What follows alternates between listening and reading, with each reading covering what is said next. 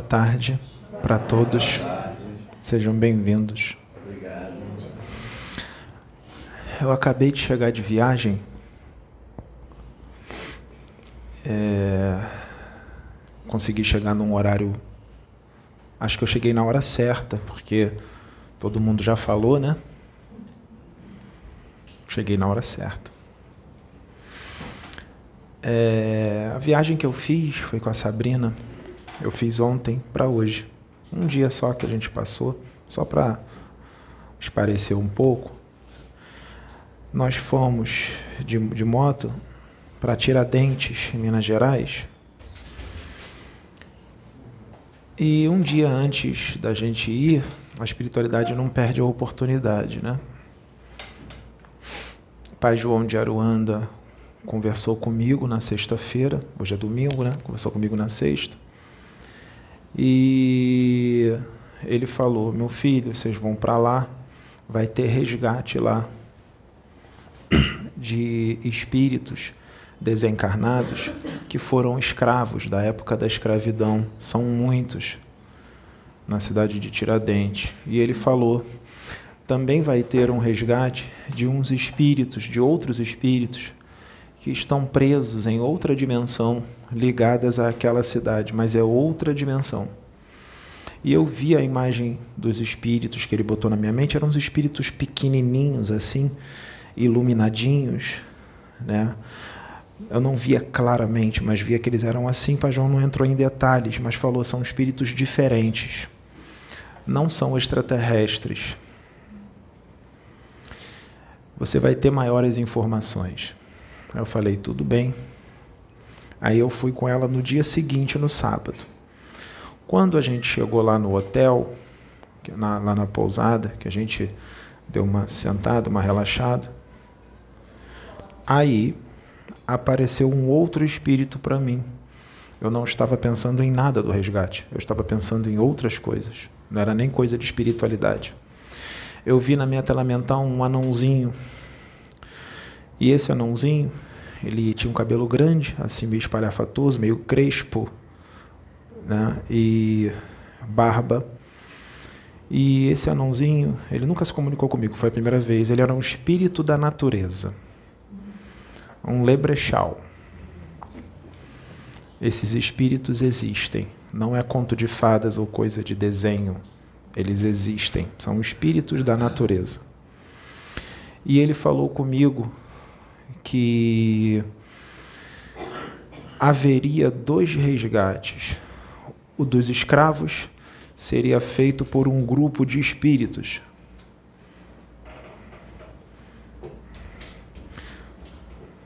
Tá, é, depois eu vou explicar aqui, me passaram aqui um negócio, os espíritos me passaram aqui um negócio.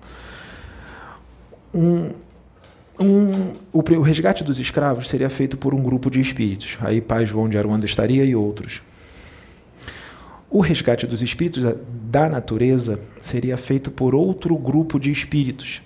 Mas Pai João de Aruanda também estaria, que ele gosta de estar nesses resgates, porque ele, Pai João de Aruanda conhece essas dimensões onde habitam espíritos da natureza e outros espíritos diferentes. Só que isso nunca foi trazido em livros em profundidade. Inclusive, Pai João já me levou em desdobramento para essas dimensões e eu vi muitas coisas e é a coisa mais linda. E a humanidade daqui, é, eu não sei se, estou, se está preparada para essas, esses conhecimentos, mas eu sei que muita gente está esperando por isso. Né? Mas são poucos, tá? Poucos, poucos têm a expansão de consciência necessária para compreender que essas coisas existem. Poucos, poucos.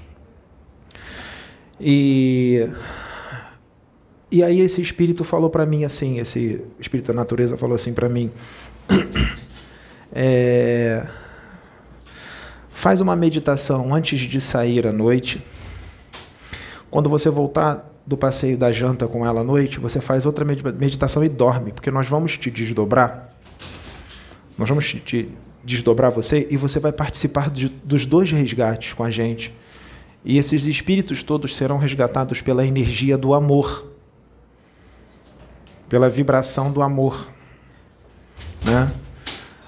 Na primeira meditação, quando eu fiz, que eu sentei na cama, Sabrina do meu lado, e eu me liguei a toda a cidade. Eu coloquei a cidade toda na minha tela mental. Eu me conectei com a fonte e a minha, é, meu próprio espírito foi, foi fazendo tudo.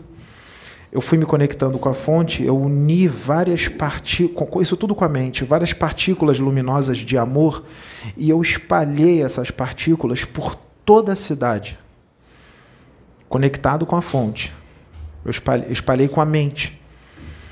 Quando eu comecei a fazer isso, quando eu fiz isso, veio um, um espírito que os evangélicos chamariam de querubim.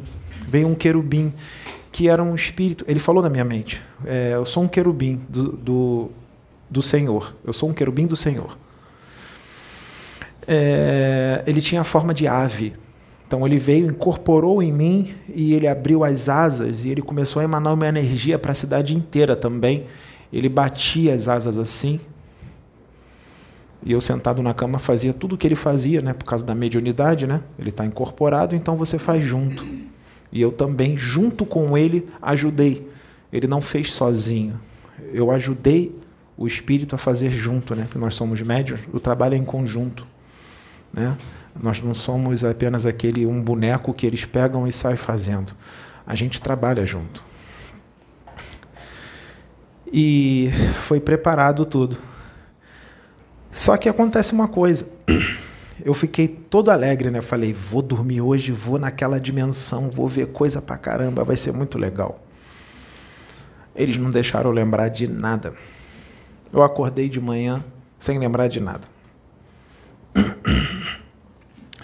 Só que quando eu parei aqui, que eles se comunicaram comigo, eles falaram assim: Você não lembra, mas está tudo aí. E o que tiver que sair, vai sair, porque você viu tudo. Então eu vou ficar falando e vamos ver o que, que acontece. Né? E esse resgate ele foi feito. A cidade toda está limpa. Os escravos foram resgatados e os espíritos da natureza também, que estavam aprisionados em outra dimensão. Uh, então, eu fiquei muito feliz com tudo o que foi feito, tudo que foi realizado lá, né? Você percebe que nós médiums a gente sai para passear mas trabalha. Porque nós somos médiums 24 horas por dia. Só que tudo isso foi feito numa tranquilidade muito grande. Pelo menos da minha parte, da Sabrina também. Porque graças a Deus, graças ao bom e altíssimo Deus, a Sabrina não tem mais um jeito religioso. A Sabrina está totalmente diferente. E eu fico feliz de ter ajudado a Sabrina a expandir a consciência dela e pensar de forma cósmica, não religioso. Porque a religião te tira da lama, mas te impede de voar. Então, é, foi tudo feito com muita tranquilidade. Não foi necessário a gente se afastar de ninguém nós não ficamos ansiosos, não ficamos agressivos. Nós não precisamos nos recolher para ficar trancado no quarto. Nada disso. Nada disso. Nesse dia, no sábado, a gente almoçou lá e eu comi carne, eu comi picanha. É muito difícil eu comer carne porque eu evito comer ao máximo. Mas eu comi, e mesmo tendo comido carne, todo o resgate foi feito, porque o amor, dependendo da sua potência, ele é muito mais poderoso do que você comer carne ou não. Porque o que importa é o que habita dentro de você, não o que você come ou bebe. Tá? Então, é, tudo isso foi feito. Eu brinquei com ela, tudo, tudo. Nós não precisamos ficar ajoelhados no chão, não precisamos ficar pulando dentro do quarto, nós não precisamos acender velas, nós não, não precisamos fazer o sinal da cruz, nós não precisamos fazer preparação nenhuma, porque só precisava de uma coisa: amor, maturidade e conexão com Deus. Só isso. E conexão com Deus não é religião, é totalmente diferente disto. Conexão com Deus é você entender o universo, é entender o pensamento de Deus, é entender o sentimento de Deus, é entender o que Ele quer, é Ele falar contigo e você conseguir interpretar, você conseguir entender e sentir o que Ele quer, porque você já é maduro e já é um adulto espiritual e compreende o que Ele pede, o que Ele solicita, o que Ele pensa e o que Ele sente. Quando você está conectado com Deus de verdade, você olha para cada pessoa e você enxerga Ele dentro dessas pessoas. Você enxerga cada átomo, cada partícula de átomo, cada molécula dentro das pessoas, no vento, no chão, na terra. Você enxerga embaixo da. Aqui está um piso, você, você enxerga embaixo da, do piso. Você vai no profundo da Terra, você enxerga o, núcleo, você enxerga o magma, você enxerga as dimensões que estão ligadas ao centro da Terra, que não são só dimensões trevosas, existem dimensões de frequência vibratória elevada no centro da Terra, onde habitam seres evoluidíssimos no centro da Terra, porque Existe um mundo dentro de um mundo, uma dimensão dentro de outra e outra e outra e outra e outra, e são muitas dimensões, e dentro dessas dimensões existe toda uma humanidade. E essas dimensões podem ter um diâmetro maior do que o planeta Terra, mesmo elas sendo no núcleo do planeta Terra, que tem um diâmetro menor do que o planeta Terra. Porque o espaço ali, ele é diferente do que o espaço físico. Vamos sair do espaço físico. A dimensão de, ali dentro é outra coisa. Pode ter uma dimensão dentro de um círculo desse tamanho, uma dimensão aqui dentro, dentro de um círculo desse diâmetro. E essa dimensão pode ser três vezes maior do que o planeta Terra. E o diâmetro desse círculo é só isso. Então, nós precisamos entender isto. Eu não quero deixar ninguém maluco e confuso, mas essa é a realidade. Nós vamos falar devagar para que vocês compreendam e não entrem em colapso e tudo corra bem. Então, tudo isso foi feito na mais perfeita tranquilidade. Se nós tivéssemos um outro pensamento um pouco mais estreito de espiritualidade, nós iríamos dizer assim: não vamos passear de moto as energias nas, nas estradas são muito densas. As pessoas que estão dirigindo, nem todas estão numa boa vibração. Vocês vão ter contato com muita gente, não vai dar certo. Vocês podem sentir um pouco de adrenalina, porque vocês vão estar pilotando moto, a adrenalina baixa a vibração e vai atrapalhar. Tem que fazer um jejum antes. Precisa fazer jejum antes precisa fazer uma consagração antes, você tem que se preparar.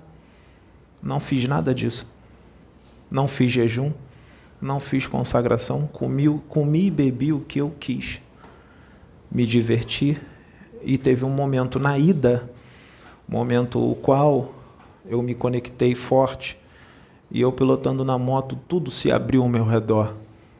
E eu vi dimensões superiores todas ao meu redor, mas não só vi como senti a vibração infinitamente maior do que a vibração daqui da dimensão física.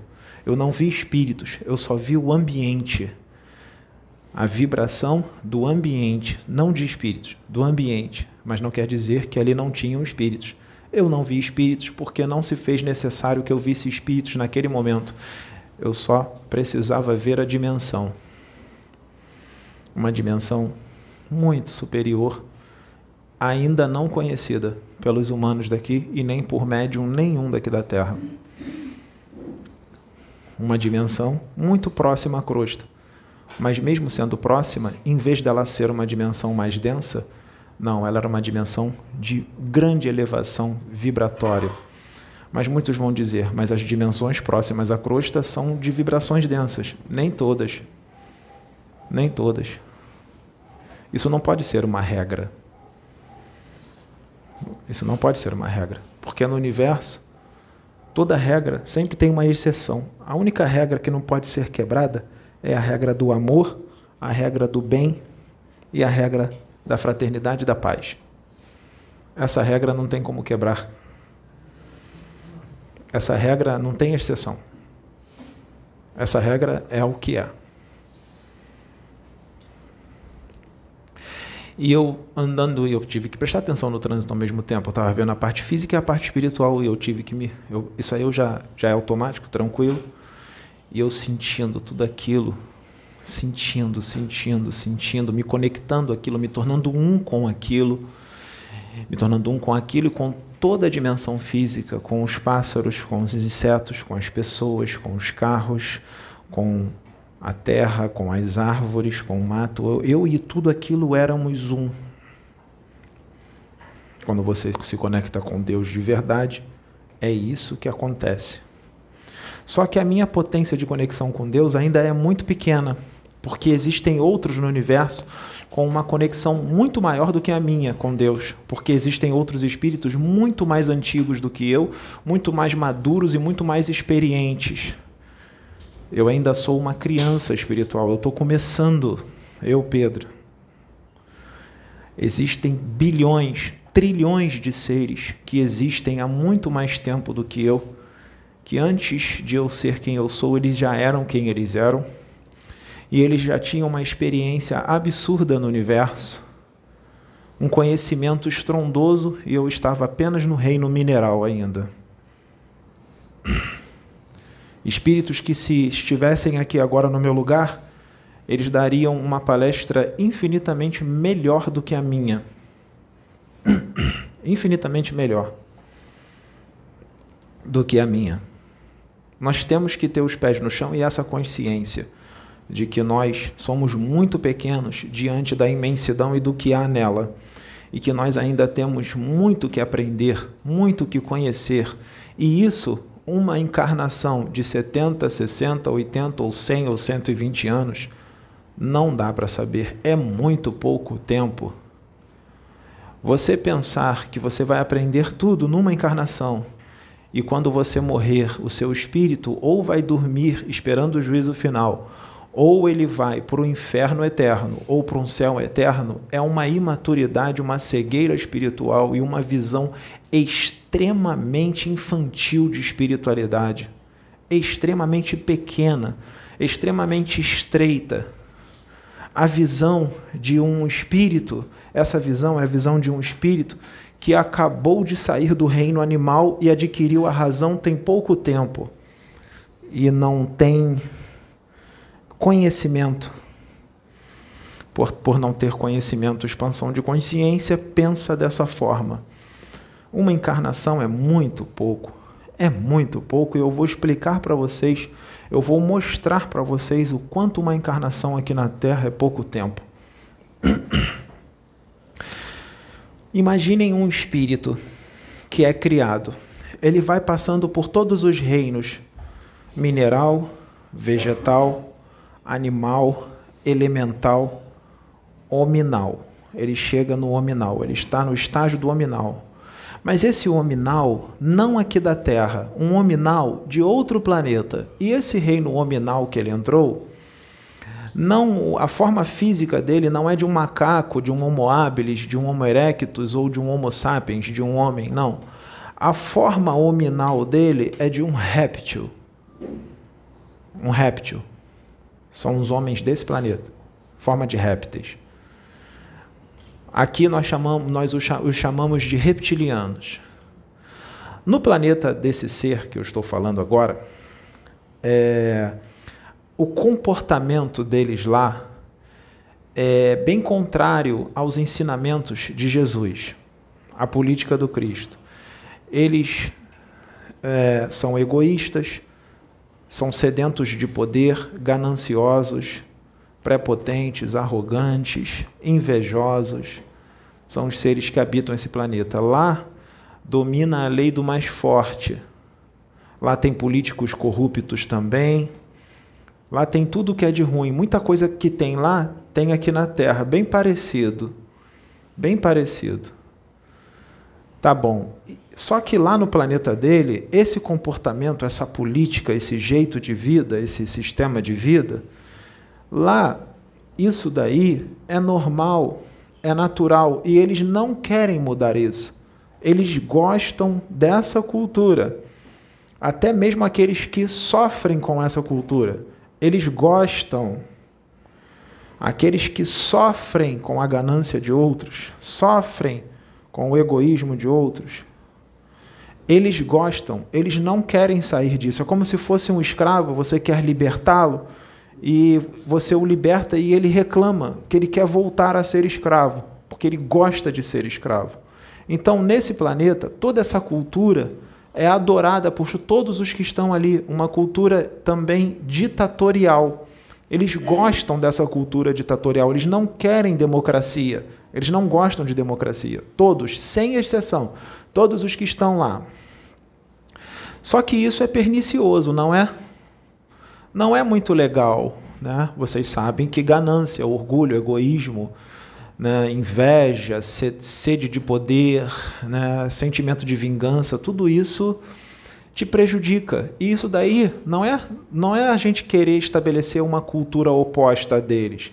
Isso daí tem comprovação. Você percebe que uma pessoa que tem pensamentos de vingança muito forte, ela deteriora o seu perispírito e ela pode se transformar num ovoide, ela pode perder o corpo astral por causa do sentimento de vingança. Você pessoa, percebe que pessoas que têm muito ódio, muita raiva, muito egoísmo, você percebe que o perispírito delas também fica com as vibrações muito densas e ela não consegue subir para dimensões superiores de pura alegria e paz. Então, não é questão de cultura, de nós estar, estarmos querendo colocar a cultura política do Cristo lá. É questão de saúde espiritual. Saúde espiritual. Eles lá não estão saudáveis com esse tipo de comportamento está oposto a quem? A, ao Criador, ao Pai, a Deus. Porque como é que é o sentimento de Deus? O sentimento de Deus é igual desses seres? O sentimento de Deus é o quê? É amor, serenidade, paciência, tolerância, compreensão. Então está oposto ao que Deus é. Então esses seres vão chegar a Deus desse jeito? Não vão chegar. Eles têm como habitar dimensões superiores de pura alegria e paz? Não tem, porque eles não têm frequência, não têm vibração. Então, o universo, Deus, tem que fazer alguma coisa para mudar esse panorama, senão aquele planeta, os seres lá vão ficar assim por toda a eternidade. E eles não vão adquirir a felicidade. Eles estão em desgraça sem saber que estão em desgraça. Como é que vai resolver? Existem várias formas de resolver. Várias, várias. A primeira tentativa foi a seguinte: Jesus foi lá e tentou explicar a política dele para eles. Tentou explicar e tudo. Jesus foi, foi bem recebido, porque Jesus não chegou lá impondo nada. Jesus não precisou encarnar lá, não, tá? Ele se mostrou, ele se materializou e se mostrou e só que Jesus ele veio de uma forma diferente. Ele poderia aparecer ele mesmo, mas ele apareceu numa nave. Uma nave é, se aproximou daquele planeta, é, entrou em contato com eles, tomou todos os aparelhos eletrônicos deles. É, Jesus apareceu em todas as telas e começou a falar. Pediu licença e começou a falar. E explicou durante um tempo muitas coisas explicou o sistema de política que ele queria apresentar para aquele povo e perguntando se eles aceitavam. Por que, que foi feito dessa forma? Por que não foi feito assim aqui na Terra? Cada planeta, Deus tem um planejamento diferente. Os planejamentos não serão iguais. Lá foi desse jeito. Porque lá não tinham exceções. Lá eram, lá são, eram, eram todos desse jeito. Aqui na Terra tem exceções. Aqui na Terra não são, não, não são todos que são iguais a eles. Tem muita gente amorosa aqui e fraterna. Uma quantidade reduzida, menor, mas tem. Mesmo na época antiga de Jesus. Mesmo com aquele povo rude, tinha gente boa aqui. Eram poucos, mas tinha. Mas esse não é o único motivo. Existem outros motivos que fez com que aqui fosse diferente. Lá foi dessa forma. E lá foi um planeta, tá? Jesus fez isso em vários outros. Porque esse tipo de espírito, ele não consegue ficar parado quando ele vê um planeta nessa situação. Ele não consegue, é mais forte do que ele. Ele vai querer fazer alguma coisa para mudar aquilo tá? ele não consegue ficar parado olhando. tá? Porque não tem egoísmo nele, ele quer todo mundo bem. Então Jesus apareceu em todos os, todos os aparelhos eletrônicos. Prestem bem atenção no que eu vou falar, gente, porque isso cabe em muita gente. Eu vou dar uma dica para vocês. Muitos, eu, eu não ia nem falar isso agora, mas eu vou falar para poder prender mais atenção de vocês. Muitos desses reptilianos desse planeta, que Jesus apareceu para eles lá e tentou explicar a política dele, estão encarnados aqui na Terra e muitos deles são médiums. Que estão no universalismo, na doutrina espírita e na Umbanda. Principalmente no universalismo e na doutrina espírita. Na Umbanda, só alguns. Só que eles não estão só nas religiões, eles estão em outros lugares por aqui, em outros tipos de trabalho. Eu vou falar da parte espiritual, das religiões. Então preste atenção. Jesus apareceu em todas as, todos os aparelhos eletrônicos, eles já tinham tecno, uma certa tecnologia. Né? É, eu sei que eu falei daquele que acabou de entrar no reino nominal, mas eu estou adiantando agora Lá eles foram evoluindo mais, a tecnologia foi vindo, tá?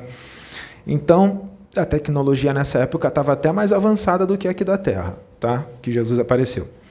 Estava bem mais avançada. Eles já tinham naves e já conseguiam ir em planetas próximos. Próximos, não mais que isso. Planetas vizinhos, bem vizinhos ali do lado, né, no sistema solar deles, e outros um pouquinho mais longe, mas não além disso. A tecnologia deles não ia mais além disso. Só que os planetas que eles visitavam, eles não encontravam nada, porque os, os seres humanos que estavam encarnados lá, eles vibravam numa frequência mais sutil. Então eles encontraram planetas vazios, apenas com micro-organismos. Tá? Tudo isso também faz parte do planejamento de Deus, porque se eles encontrassem um planeta onde habitasse uma humanidade que vibrasse na mesma frequência física deles e se fossem menos evoluídos tecnologicamente do que eles, eles iriam dominar tudo. Eles iriam querer conquistar tudo. Eles iriam escravizar todos. Então não foi permitido isso. Então, Jesus explicou durante um bom tempo. Ele prendeu a atenção de todos pelo magnetismo dele, de amor, e ele fez tudo com muita sabedoria. Jesus estava nessa nave e a nave apareceu na, no, no, na, bem próximo deles, na órbita deles, né? Não causou nenhum alarde, tá? Não teve gritaria, ninguém se matou, ninguém se jogou da janela, não teve confusão religiosa, porque lá não tinha religião, lá não tinha religião, tá? Então lá a cultura era totalmente diferente, era muito mais politicagem, lá não tinha religião, tá? Era mais uma politicagem totalmente materialista. Então, é, não pensem nesse planeta com panorama terrestre, porque era tudo diferente. Então, ele explicou tudo. Explicou durante um bom tempo. Ele explicou por duas horas terrestres. Duas horas daqui. Duas horas. Muito bem explicadinho. Falou bastante, né? Duas horas. Num resumão que foi o suficiente. Não precisava mais do que isso. Adivinhem qual foi a resposta de todos, sem exceção não aceitaram. Não aceitaram. Todos, sem exceção, ninguém quis. Acharam um absurdo, acharam uma loucura. Uma loucura o que ele disse.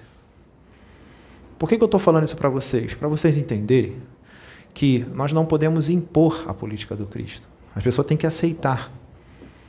Se alguém tentar impor uma política diferente da do Cristo para você, você, você é obrigado a aceitar? Então nós temos que respeitá-los. Então Jesus respeitou a escolha deles. Jesus não forçou nada. Só que a ordem não vem de Jesus, vem da fonte. Então as coisas foram feitas com muita sabedoria. Sabe o que, que foi feito? Porque lá também tem transições planetárias, sem eles saberem que tinha. Eles não sabiam que tinha. Eles lá desencarnavam também. Não desencarnavam? Tá.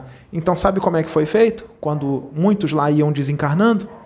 Nós somos habitantes de um único planeta ou nós já vivemos em outros? Isso serve para eles também.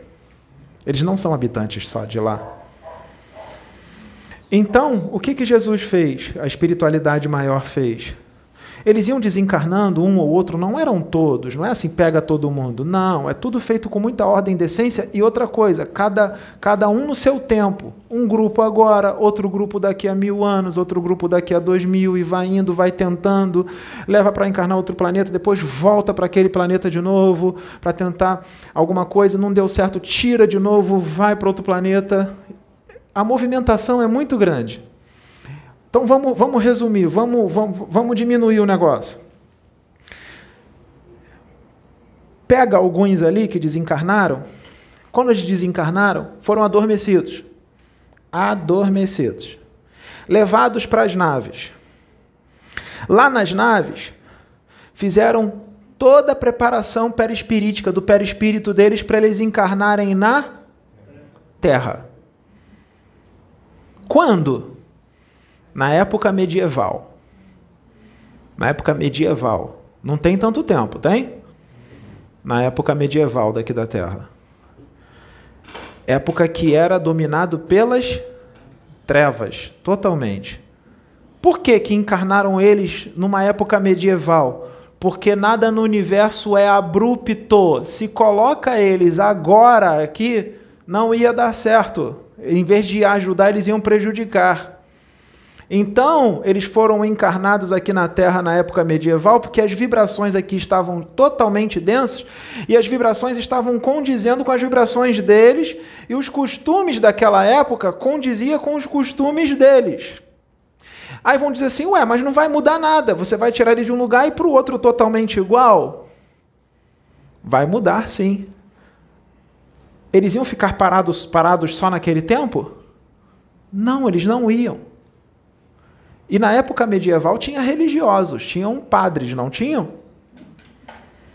Tinha algumas pessoas boas na época medieval aqui, não eram todos que estavam nas trevas e no mal. Então eles iam entrar ali, eles já iam começar a aprender um conhecimento religioso, de forma um pouco católica, mas já iam aprender a ouvir sobre o amor, sobre a paz, sobre a fraternidade de uma forma muito primitiva, muito atrasada, mas iriam. Muitos naquela época matavam por causa de religião, não tem problema. Lá no planeta dele nem falava disso. Aqui, pelo menos, com todas as mortes, todos os assassinatos por causa de religião, gente queimando outros porque achava que não era né, de Deus e tudo mais, mesmo com tudo isso, eles iriam ter uma iniciação na política do Cristo porque nada é abrupto. Então eles precisam de de quê para aquilo começar a entrar? Precisa de muito tempo e uma encarnação só não é suficiente. Então eles ficariam aqui reencarnando por muitas vidas até aquilo se estabelecer, porque Jesus sabe que a política dele não seria inserido nesses reptilianos aqui numa encarnação só, isso leva tempo. Eles passaram lá milhões de anos naquela cultura, não vai tirar em uma vida. Não vai tirar. Então, essa transição da sombra para a luz leva tempo. Costumes de milhões de anos você não consegue tirar em poucos anos ou poucas décadas. Precisa de muito, precisa de milênios para tirar aquele comportamento lá de trás. Então, Jesus sabia exatamente o que ele estava fazendo. Ele foi perfeito no que ele fez. Quando eles entraram aqui, o que, que aconteceu? Eles chegaram como? Com o jeitinho deles de ser. Eles não lembravam de onde eles tinham vindo, porque eles estavam no esquecimento total. Quando entra nesse corpo aqui, esquece tudo. Eles não lembram do planeta deles de origem, da cultura de lá, mas eles trazem aquela cultura toda impressa no corpo mental deles. Está tudo lá, o jeitinho de ser, tudo. Isso seria tudo externado aqui. Tudo. Então eles viriam com um jeitinho deles de ser para cá. Jesus mandou vários de lá, uns mais poderosos, outros menos, outros que não tinham poder nenhum, tudo misturado aqui. Por isso que aqui tinha tanta guerra, tanto assassinato, tanta coisa ruim no, no meio das trevas. Fora os espíritos desencarnados que foram exilados de outros mundos que estavam aqui. Dragões, espectros, chefes de legião, magos negros e tudo isso. Né? Então estava todo mundo ali na mesma frequência. O mundo estava dominado pelas trevas, mas tinha sempre um resquício de luz. Nunca foi totalmente dominado pelas trevas. Mesmo na era medieval, tinha resquícios de luz, porque tinha gente boa aqui. E a espiritualidade maior também mandava a reencarnação espíritos evoluídos nessa época. Poucos, muito poucos, mas mandava. Eles eram assassinados, às vezes não eram assassinados, alguns conseguiam viver até a velhice porque mostravam conhecimento de uma forma bem, bem arrecatada, bem, bem pouquinho, porque se eles mostrassem demais, assassinavam eles. Então aqui tinha luz, pouco, mas tinha, já era o suficiente para eles. Então eles foram eles ficaram, eles quando começaram a encarnar aqui, eles se inseriram completamente na cultura daqui, esqueceram totalmente de onde eles vieram. Ficaram inseridos totalmente na cultura daqui. Foi passando encarnação após encarnação. Eles foram morrendo, desencarnando, encarnando, desencarnando, encarnando, ficavam no plano astral inferior. E acontecendo um monte de coisa. Eles foram inquisidores, queimaram muitos, muitos médiums que eles diziam que eram bruxos, eles foram reencarnando. Muitos deles viraram padres católicos naquela época da Inquisição. Muitos, muitos. Quando Allan Kardec trouxe a doutrina espírita, muitos deles queimaram os livros de Kardec, muitos religiosos não aceitavam e tudo mais. Muitos desses que queimaram os livros de Kardec são esses reptilianos reencarnados que Jesus trouxe lá atrás, na época medieval. Hoje, muitos deles estão encarnados aqui ainda, porque outros já foram embora, voltaram para outros lugares, outros ascenderam, muito poucos ascenderam. Então deu certo o planejamento de Jesus. Deu certo. Porque tem uns aí que ascenderam. Tem uns aí que viraram mestres ascensionados e vieram desse planeta de répteis. São pouquíssimos, dá para contar no dedo, mas teve. Então o planejamento de Jesus deu certo? Deu certo. Eles nunca mais vão ser daquele jeito, porque tem uns aí que já viraram mestres ascensionados, já? Já tem tempo. Que eles vieram aqui há bastante tempo atrás. Então, mas não são todos, porque cada um escolhe o seu caminho, né? Então, muitos deles estão encarnados aqui agora. Muitos deles têm uma ideia muito retrógrada de espiritualidade, mesmo sendo espíritas uma ideia, uma mente muito fechada, não aceita nada além de Kardec, tudo é ilusão, é, tudo é coisa da cabeça do médium, é loucura da cabeça do médium, ou o espírito que o médium inventou que não existe. Né? Eles continuam com um pensamento muito retrógrado, muito rígidos. Né? Não abrem a mente para receber um conhecimento diferente, um conhecimento mais expandido. É difícil de abrir a mente deles eles não aceitam, eles não param para ouvir, eles se fecham muito. Fica difícil. Né? Tem muitos desses aqui encarnados. Tá. Então, tem alguns desses reptilianos que estão em algumas religiões, vamos dizer assim, tem alguns que estão no universalismo. O universalismo abre mais a mente, né? Você tem um pensamento mais aberto, mais expandido. Né? Não é que seja melhor, mas é um pensamento mais expandido. Então, os que estão no universalismo, é, alguns desses reptilianos que estão como médiums em casas universalistas, eles são trazidos pela espiritualidade. Muitos deles têm mediunidade muito ostensiva, muito ostensiva. Muitos deles, quando o chamado vem para trabalhar, para fazer caridade, eles aceitam. Muitos deles vieram de uma vida mundana, bebiam, iam para as noitadas, é, alguns estavam na promiscuidade também, porque a noitada e a bebida combina bastante com a promiscuidade. Tá? Então o chamado vem. E a espiritualidade, muitas das vezes, coloca uma pessoa na vida dessas pessoas para namorar, casar, porque a espiritualidade sabe que se essa pessoa for chamada, acabou de sair da, da vida mundana, noitada, cachaça, pegação, se ela começar a trabalhar no trabalho espiritual sozinha, vai ser complicado, porque ela sozinha, enquanto ela está no trabalho espiritual, ela fica bem ela se sente bem no trabalho, mas quando a sessão espiritual acaba e vai todo mundo para casa e a, essa pessoa deita no quarto, começa a ver televisão, aí começa a vir os pensamentos, as vontades, ela quer voltar para aquela vida. E fora, fora os convites dos, dos antigos amigos. Pô, larga isso aí, você está exagerando, vamos sair, vamos, não tem nada a ver, vamos devagarzinho.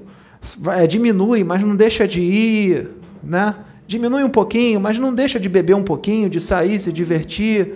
Né? Ah, você não vai ter várias vidas, você não acredita em reencarnação? Então, melhora um pouquinho nessa, depois melhora um pouquinho na outra, vai melhorando aos pouquinhos, precisa melhorar tudo nessa. É bem o discurso diabólico para tirar a pessoa do caminho da luz. Né? É o discurso diabólico. Então a espiritualidade sabe que vai acontecer tudo isso. Então o que, que ela faz? Ela providencia uma outra pessoa para ficar com ela. Para quê? Porque o casal ali junto, a pessoa vai ficar mais tranquila. Isso serve tanto para o homem como para a mulher. Ela, a pessoa vai ficar mais tranquila. Às vezes a pessoa que é trazida para ficar com, com essa pessoa também veio de uma vida mundana. Os dois saíam juntos, os dois bebiam, os dois enchiam a cara. Às vezes os dois são chamados, os dois são tirados daquela vida e para mudarem juntos. Mas os dois não são reptilianos. Um é reptiliano, o outro não é reptiliano, não. O outro é até um espírito que tem uma certa evolução. Ele só estava naquela vida por causa do esquecimento e tudo mais. Então, para esse espírito que não era o reptiliano, que está com a outra pessoa, esse que não era reptiliano, que estava naquela vida, para ele vai ser mais fácil largar, porque ele já está na luz há um bom tempo. Ele já passou por essa transição, tem tempo, foi lá atrás, foi há milênios. Então, para ele sair da cachaça, da pegação e da zoeira, é mais fácil, mas o outro não. O outro traz aqueles costumes do planeta reptiliano, da época medieval, de muito tempo atrás. Esse reptiliano encarnado agora que está na casa universalista é a primeira vez que ele começa a entrar na luz. Ele estava nas trevas até agora, até a última encarnação agora, ele estava nas trevas. É um reptiliano teimoso. Muitos já evoluíram, mas é, ele é teimoso. Ele continuava querendo ficar no mal. Já foram muitas encarnações e ele adquiriu muitos karmas aqui na Terra porque ele teve um comportamento assassino, ditatorial, durante muitas vidas, inclusive na era medieval, na época de Kardec e tudo mais.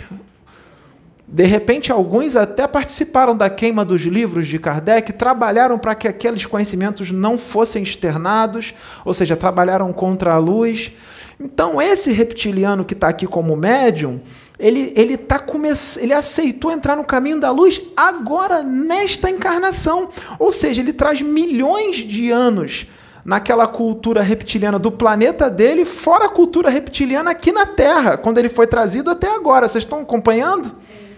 Tá. Então, essa transição Será que ela vai conseguir ser feita agora? Ele acabou de sair das trevas e são milhões de anos nas trevas, naquele costume que ele gosta e ama. Será que nessa encarnação ele vai conseguir? A espiritualidade vai colocar esse reptiliano como médio encarnado no meio de vários outros médios que vão ajudar, vai trazer conhecimento da luz, é, é, vai providenciar tudo. Vai providenciar tudo. O que, que precisa para esse médium não voltar para as trevas? Ele acabou de entrar agora aqui na luz, não quer dizer que ele vai estar tá na luz. Ele pode ser uma boa pessoa, as pessoas vão olhar, ele é uma boa pessoa, ele não é grosso, não é grosseiro, ele não trata as pessoas mal. Quem olha assim é uma pessoa legal, tudo bem. Porque também é, evoluiu em alguns aspectos. Não foi em vão, não está desde que veio para a Terra sem evoluir nada, evoluiu em alguns aspectos. Só que ainda tem várias coisas com, com, com o, o, o, costume reptiliano, por exemplo, o egoísmo de pensar só em si mesmo, nos seus prazeres. Assim, eu, eu, meus prazeres, eu quero sair, eu quero beber, pensando só em si e não nos outros. Porque ele tem que abdicar dessas coisas para ajudar os outros, mas ele não quer. O egoísmo. Exemplo, eu não quero ter um filho, porque se eu tiver um filho eu vou ter que cuidar, vai me atrapalhar e eu quero passear. Eu quero ter a minha vida, um filho vai me atrapalhar. Então, o que, que precisa para ele se estabelecer na luz nessa encarnação? É fácil? Não, não é fácil. E se ele não se estabelecer, a espiritualidade vai compreender e ele vai ter outras oportunidades. Só que nós estamos na transição planetária e ele já vem fazendo mal a muitas encarnações aqui, desde que veio do planeta réptil para cá. Então, se estamos na transição e ele continuar daquele jeitinho, mesmo que tenha melhorado em vários aspectos, mas ainda não está no patamar é, suficiente para continuar encarnando aqui. Então, se ele não melhorar nessa, ele será deportado para outro planeta primitivo para recomeçar. Isso é castigo? Não.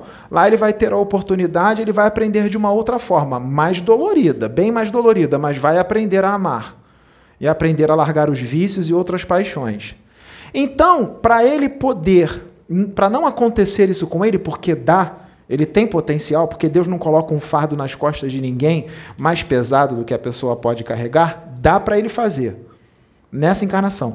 Só que ele entrar na luz, que eu estou falando que dá para ele fazer, não é ele virar um anjo, um mestre ascenso, não. É só ele chegar num patamarzinho um pouquinho mais alto só. Ele vai continuar com defeitos, vai continuar com algumas paixõezinhas, mas Jesus quer que ele melhore só um pouquinho mais. Que ele não, não está conseguindo esse pouquinho. Esses três dedinhos assim, ó. Três dedinhos só que Jesus quer que ele vá mais. Não é mil dedos, não. Três dedos. E esses três dedinhos que dá para fazer não é difícil, nem é difícil. Ele que está dizendo que é difícil. Ele diz que é difícil, não consegue. Não é difícil, é fácil. Jesus não está sendo exigente. Ele não está sendo exigente. Ele quer só esses três dedinhos. E o médium está dizendo que está muito difícil. Não está, não, está fácil. Porque ele vai, se ele conseguir atingir os três dedinhos, ele vai continuar cheio de defeitos, mas vai chegar no patamar que Jesus quer para começar a caminhada na luz. Tá? Então, se esse médium não, não conseguir, o que eu estou falando aqui, gente, está acontecendo com vários médiums, tá? Eu não estou dizendo, não estou falando de um, não, tá? É que eles estão me passando aqui, está acontecendo com vários que estão nessa situação, tá?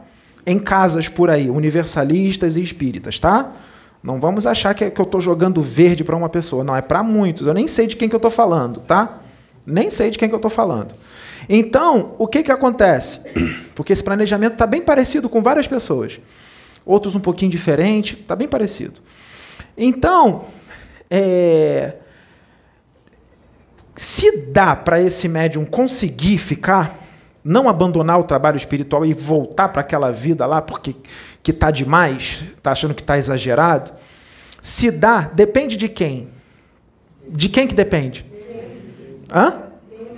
Isso. Não é Jesus que vai fazer isso. Não é Deus. Não são os pretos velhos. É o médium. Depende da força de vontade dele. Só assim que ele vai conseguir. Ele vai ter que vencer a si mesmo. Essa guerra é com ele. É com ele mesmo. Ele tem que se vencer. Não tem outro caminho. Não adianta chegar aqui, por exemplo, ver os vídeos, ver um preto velho falando amoroso, ver um Exu falando amoroso um pouquinho mais rígido, ver o Oxo falando amoroso um pouquinho mais rígido.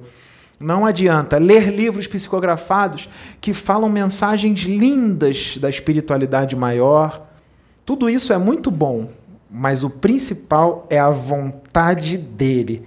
Ele vai ter que perseverar ele vai ter que ser forte. Ele pode cair? Pode. A transição demora da sombra para a luz. Então, nessa transição, haverá muitas quedas. Mas a diferença é você cair e continuar caído ou cair, levantar e continuar caminhando. Tem uma grande diferença nisso. Só que num planeta primitivo como esse aqui, se essa pessoa cair, muita gente vai condenar. E essa condenação que as pessoas fazem pode jogar essa pessoa para o mundo de novo e ela não volta nunca mais. Então, se esse médium cair, as pessoas não têm que julgar e condenar, tem que apoiá-lo. Tem que falar, meu irmão, continua, tu estava fazendo um bom trabalho, continua, faz esse trabalho, vai lá, tu caiu, mas continua no caminho de, de, de Deus, de Jesus, continua no caminho lá. É esse, é isso que as pessoas têm que fazer, não condenar o médium, julgar o médium, porque muita gente faz isso. Ou eu estou errado?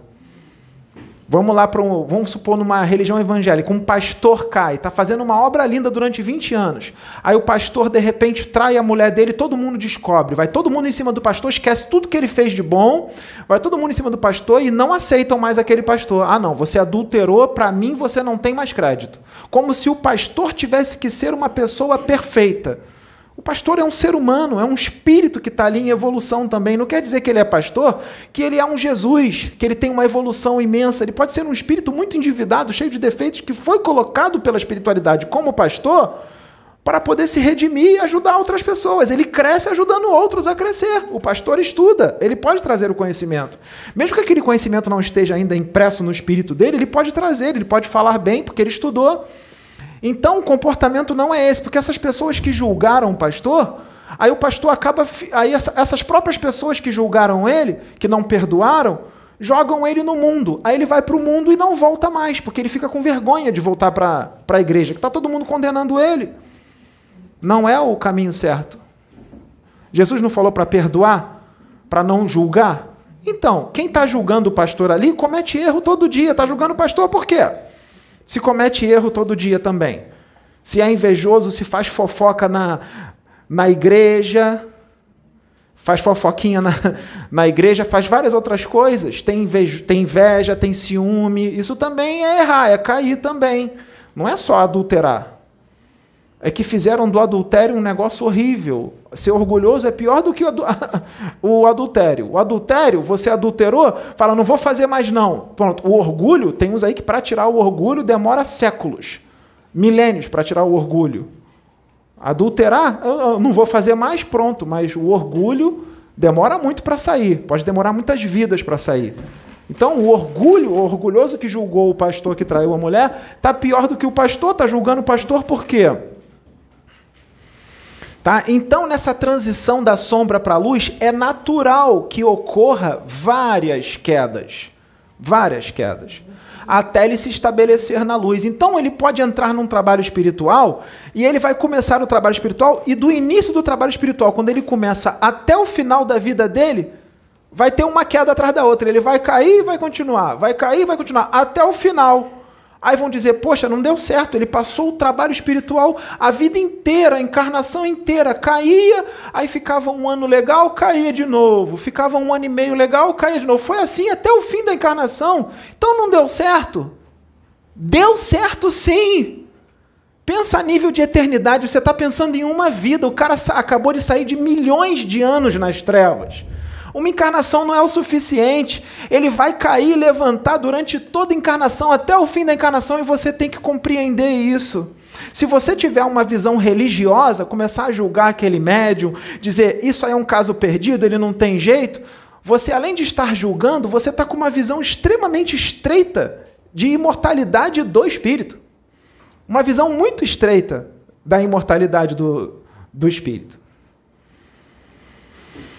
Você tem que entender o que está acontecendo com o médium. Imagine o Chico Xavier aqui. Coloca um médium desse para trabalhar com ele. O Chico vai presenciar ele caindo e voltando para o caminho, caindo e voltando para o caminho até o final da encarnação. Sabe o que, que o Chico vai fazer quando ele cair? O Chico vai abraçar e vai falar: Meu filho, continua, eu te ajudo. Aí ele continua. Aí daqui a três meses ele cai de novo. O Chico, meu filho, você vai continuar. Continua aqui comigo. Tenta não fazer mais. Daqui a três anos, ele ficou três anos sem fazer. Aí ele foi lá, teve uma caída, bebeu de novo. Vamos supor que seja uma pessoa que seja viciada em álcool. Bebeu de novo. Depois de três anos sem, sem beber, o Chico vai abraçar ele de novo e vai falar: continua, meu filho, continua que vai dar certo. Vai demorar, mas vai dar certo. Jesus não mandou perdoar 70 vezes 7? Isso é um perdão. O que é 70 vezes 7? Quantas vezes forem necessárias, incontáveis vezes perdoar. Então, nós não podemos julgar esse médium. Nós não vamos julgar e ficar olhando ele de cara torta porque ele caiu e não dar credibilidade para ele. Nós vamos apoiá-lo, apoiá-lo até o fim da encarnação. Não importa quantas vezes ele vai cair.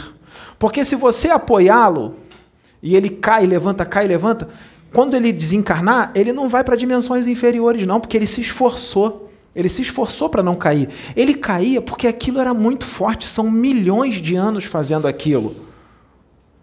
Nós temos que compreender isso, gente. Deus compreende isso. Deus enxerga onde ele vai chegar. Ele precisa de. Se ele estava milhões de anos na, naquela vibração ruim, ele precisa de mais não sei quantos milhares, ou talvez até mesmo mais milhões de anos para se estabelecer na luz. Nós temos que pensar a nível de eternidade. Uma encarnação é muito pouco. O cara vem de milhões de anos. Aí ele desencarna. Ele vai para uma colôniazinha aqui. Uma colôniazinha, ele vai ser acolhido. Na colônia, ele vai para a colônia Nosso Lar ou outra, ou alguma outra, vai ser acolhido. Não tem ninguém perfeito lá, na, lá, lá nessas, nessas colônias. Quem disse que nessas colônias tem gente perfeita? Não tem, não. E lá ele vai ser preparado para encarnar de novo. Quando ele encarnar, ele vai voltar com tudo nele, dessa encarnação, da primeira na luz e todas aquelas de milhões. Quando ele voltar pela segunda vez, o que, que vai acontecer? Ele vai cair de novo. só que ele vai cair menos. Vai diminuindo. De repente, na próxima, diminui 10%. Aí ele passa a encarnação inteira caindo, mas ele cai menos. Se nessa encarnação aqui ele caiu 100 vezes, na outra ele cai só 90. Melhorou? Caiu 90. Então ele reencarna de novo, vem para a terceira. Ele só, só é a terceira, ele vem de milhões. O que, que são três encarnações na frente de milhões que ele veio no mal? Na terceira ele vai cair de novo? Vai. De 90 cai para 75. Então ele vem na quarta vez. Vai cair de novo? Vai. De 75 cai para 58. E na próxima, vai encarnar de novo? Vai cair de novo? Vai. Até não cair nunca mais. Então pode ser que ele precise de 15, 20 ou 30 vidas. E quando ele se estabelecer, não cai mais, ele está perfeito? Não. Não está perfeito, não. Então ele vai cometer erros? Vai. De repente ele não faz mais aquilo que no, no, no, que ele caía. Mas ele era só aquilo que ele tinha que resolver ou tinha outras coisas também? Tinha outras. Então que ele vai ter que trabalhar também. Então vocês percebam que o caminho da evolução é muito longo, muito longo. E depende dele. Vamos supor que ele demorou 30 vidas para parar de cair. Dá para diminuir isso para 10? Dá. Depende de quem? Dele. Depende dele. Então cada caso é um caso, depende da pessoa. Então quem tem mais força de vontade vence. Quem, aquele que tiver mais força de vontade, vence. Vence mais rápido. Aquele que tem mais força de vontade, vai para dimensões superiores mais rápido. Aquele que tem mais força de vontade evolui mais rápido. Aquele que tem mais força de vontade vira arcanjo mais rápido, atinge angelitude mais rápido. Aquele que tem mais força de vontade vira um Jesus Cristo mais rápido. Aquele que tem mais força de vontade governa um planeta mais rápido. Aquele que tem mais força de vontade chega mais próximo de Deus mais rápido. Aquele que tem mais força de vontade fica feliz no universo, adquire a felicidade mais rápido adquire alegria mais rápido. Então só depende da pessoa. Não tem como Jesus carregar essa pessoa nas costas, não tem como é, Saint Germain carregar essas pessoas nas costas, não tem como eu, Pedro, carregar as pessoas nas costas. Eu só venho aqui falar. Você segue se você quiser. Eu não estou forçando ninguém. Você segue se você quiser. Na potência que você quiser. Se você quiser ajustar só um pouquinho nessa encarnação, beleza, ajusta só um pouquinho. Faz um pouquinho em cada vida. Só que tu vai demorar mais tempo para adquirir a felicidade, vai sofrer mais. Você está livre, você tem livre-arbítrio. Deus respeita teu livre-arbítrio. Só que ele vai ficar criando situações direto para tu evoluir. E essas situações que ele vai criar podem ser dolorosas para você, não tem problema. Você que escolhe. Se você quer sofrer ou se você quer ficar feliz. Então, esse médium que foi colocado lá no universalismo, que é um reptiliano, nós temos que compreender. Ele vai cair, ele vai falar: Ai, não aguento mais, vou voltar, tá demais. Eu vou ficar ali no centro todo final de semana. Podia estar tá tomando uma cerveja no quiosque, podia estar tá num barzinho, podia estar tá numa boate, podia estar em casa vendo um filme. Vai ter que compreender isso? Vai. Vai ter que compreender. Eu acabei de voltar de, um, de uma viagem. Eu poderia não ter vindo hoje Poderia ter ficado em casa dormir, falar para Sabrina assim: ai, Sabrina, os médiums estão lá, eles vão tocar, eles vão dar palestra. Vamos ficar aqui, quarta-feira a gente está na reunião de novo, tá tranquilo. Eu poderia ter feito isso. Eu ia para o inferno por causa disso? Os mentores iam brigar comigo? Não, eles iriam, eles iriam respeitar. Eles iriam respeitar, eles sabem que na quarta-feira eu estaria aqui. Eu não estou abandonando o trabalho, eu ia deixar de vir um dia. Nenhum mentor mandou eu vir. Eu quis vir. Eu quis, eu. Eu quis vir. A escolha é minha, meu livre-arbítrio. Eu quis vir falar. Vocês gostaram que eu vim? Então, então deu certo. Se vocês gostaram, deu certo. Foi bom eu ter vindo. A escolha é minha, nós temos livre-arbítrio. Não tem essa visão religiosa de, olha, se você não vai, você vai tomar uma coça do Exu, hein? Vai tomar uma coça da pombagira. Não, não é coça. Eles podem te dar uma bronquinha se você fizer uma besteira, mas isso não é fazer besteira. A espiritualidade sabe que eu vou estar aqui na quarta, eu vou estar aqui na quinta. E eu vim. Estou aqui. Então, é o médium, gente. O médium é que tem que ter a força de vontade. E aquele que mais tiver força de vontade, aquele que mais se dedicar de verdade mesmo, é dedicar de verdade mesmo, ele vai se destacar mais. Ele vai, com certeza, ele vai se destacar mais. O jogador de futebol que treina mais, que treina muito, ele vai jogar bem, não vai se ele tiver o talento? Porque tem uns que não têm talento, mesmo treinando muito, não consegue ter um talento de um Neymar da vida, de um Messi, mas, mas se torna um jogador bom. Se torna um jogador bom. Lembra do Oscar que jogava basquete? O pessoal falava: caramba, Oscar, você não erra uma, você acerta tudo. É a mão santa, você tem a mão santa. O Oscar falava: mão santa não, é mão treinada. O que, que ele quis dizer? Eu treino muito. Por isso que eu consigo fazer esses pontos todos. Então, se você treinar, se você se dedicar, você vira um anjo mais rápido. Você fica perfeito mais rápido. Lindo, cheio de luz, cheio de formosura na presença de Deus. Como o querubim que apareceu para mim incorporou em mim. Eu quero chegar naquele patamar lá. Eu estou longe daquele patamar lá, mas eu quero chegar. Eu quero chegar naquele patamar lá. Então vamos se esforçar e se dedicar. Vamos se esforçar e se dedicar. Mas como eu disse, não tenta fazer tudo nessa encarnação, mas faça o máximo que você puder. O máximo. Não tem essa, vou para o inferno porque eu estou fumando há 30 anos, eu estou largando, mas eu ainda pego um pouco do cigarro, eu vou para o inferno. Aí você tem que ver o conjunto, conjunto. Você é amoroso? Você é fraterno? Você é compreensivo? Você é tolerante? Você ajuda as pessoas? Você ama as pessoas? Então, todas essas qualidades na frente do cigarro, o cigarro faz isso aqui ó, na, na balança. Aqui é uma balança. Todas essas qualidades e virtudes que você tem, sobe, o cigarro vai descendo, descendo, descendo, descendo. Eu já li em livro psicografado, sabe o que eu já li em livro psicografado? Eu li o seguinte: de pessoas que eram muito boas, mas tinham vício do cigarro. Quando elas desencarnaram, sabe o que, que aconteceu? Elas foram resgatadas, foram levados para as colônias, não foram para dimensões inferiores só por causa do cigarro, porque foi pesado na balança tudo de bom que ele fez e evoluiu. Pode ser até um dirigente espírita que fuma, qual o problema? E tudo de bom que ele evoluiu? Tu vai condenar ele só por causa do cigarro? E o amor que ele tem no coração? E tudo que ele evoluiu nessa encarnação e fez de bem para os outros. Tu vai condenar o cara só por causa do cigarro? Ah, não vou ouvir esse dirigente porque ele fuma. Tu está julgando ele. Tu está julgando sem conhecer. Tu está julgando só porque tu viu ele com cigarro na mão. Tu não conheceu o cara.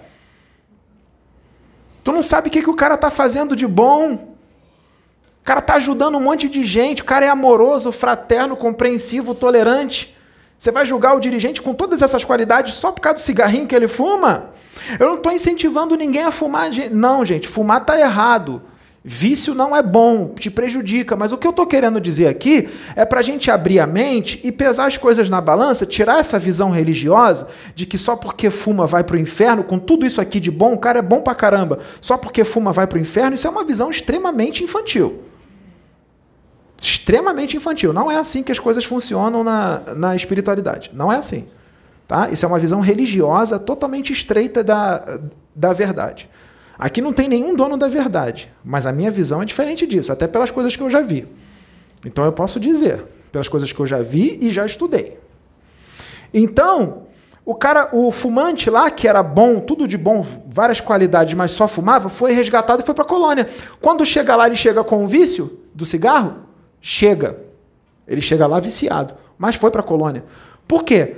Porque ele está numa frequência boa. O cara era amoroso, tolerante, compreensivo. Estava com uma frequência elevadíssima. E no universo tudo é frequência. Então, mesmo com o cigarro, mesmo ele materializando um pouco o perispírito dele por causa do vício, mas e o amor que ele tem? E a tolerância, e a compreensão, e a paciência, e as coisas de bom, e o amor que ele sente pelas pessoas? Então, mesmo o espírito dele estando um pouquinho materializado por causa do cigarro, mas outras coisas aqui sutilizaram o perispírito. Então ele materializou de um lado, mas sutilizou muito mais de outros. Então o perispírito dele, no final das contas, estava muito mais sutilizado do que muitos outros que não têm vício. Tem um monte de gente que não tem vício, mas aquelas qualidades que ele tem, essas outras pessoas não têm. São fofoqueiros, ciumentos, agressivos, orgulhosos, prepotentes.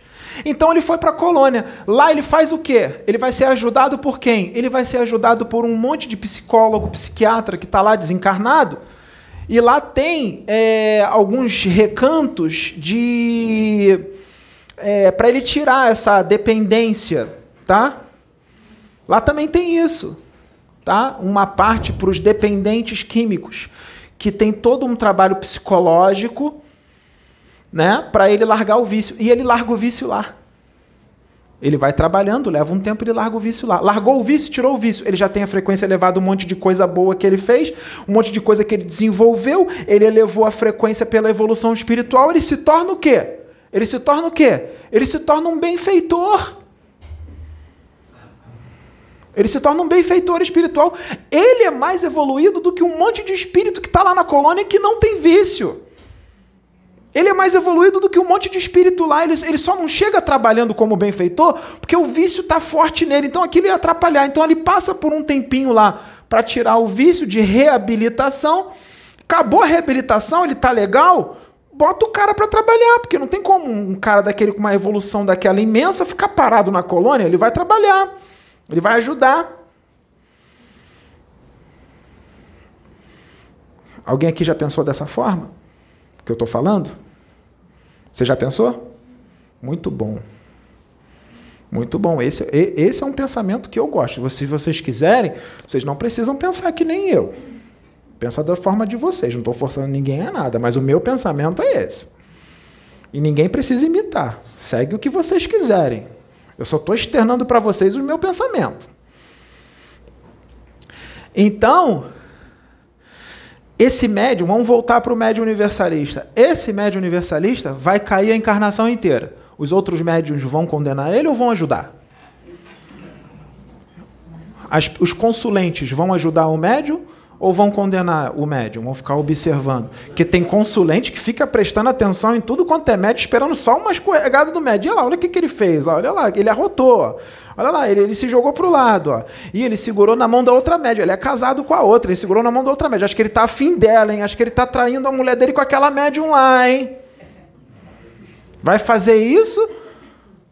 Ou vai ajudar aquele médium? Então vamos enxergar já não foi falado aqui que médium é espírito endividado? O que é espírito endividado? Que fez coisa ruim. Não é isso? O reptiliano ali é um médium. Às vezes é um médium bonito ou uma médium bonita, mas o espírito que está ali tem forma de um réptil, tá? Vocês não estão vendo, mas ele tem a forma de um réptil.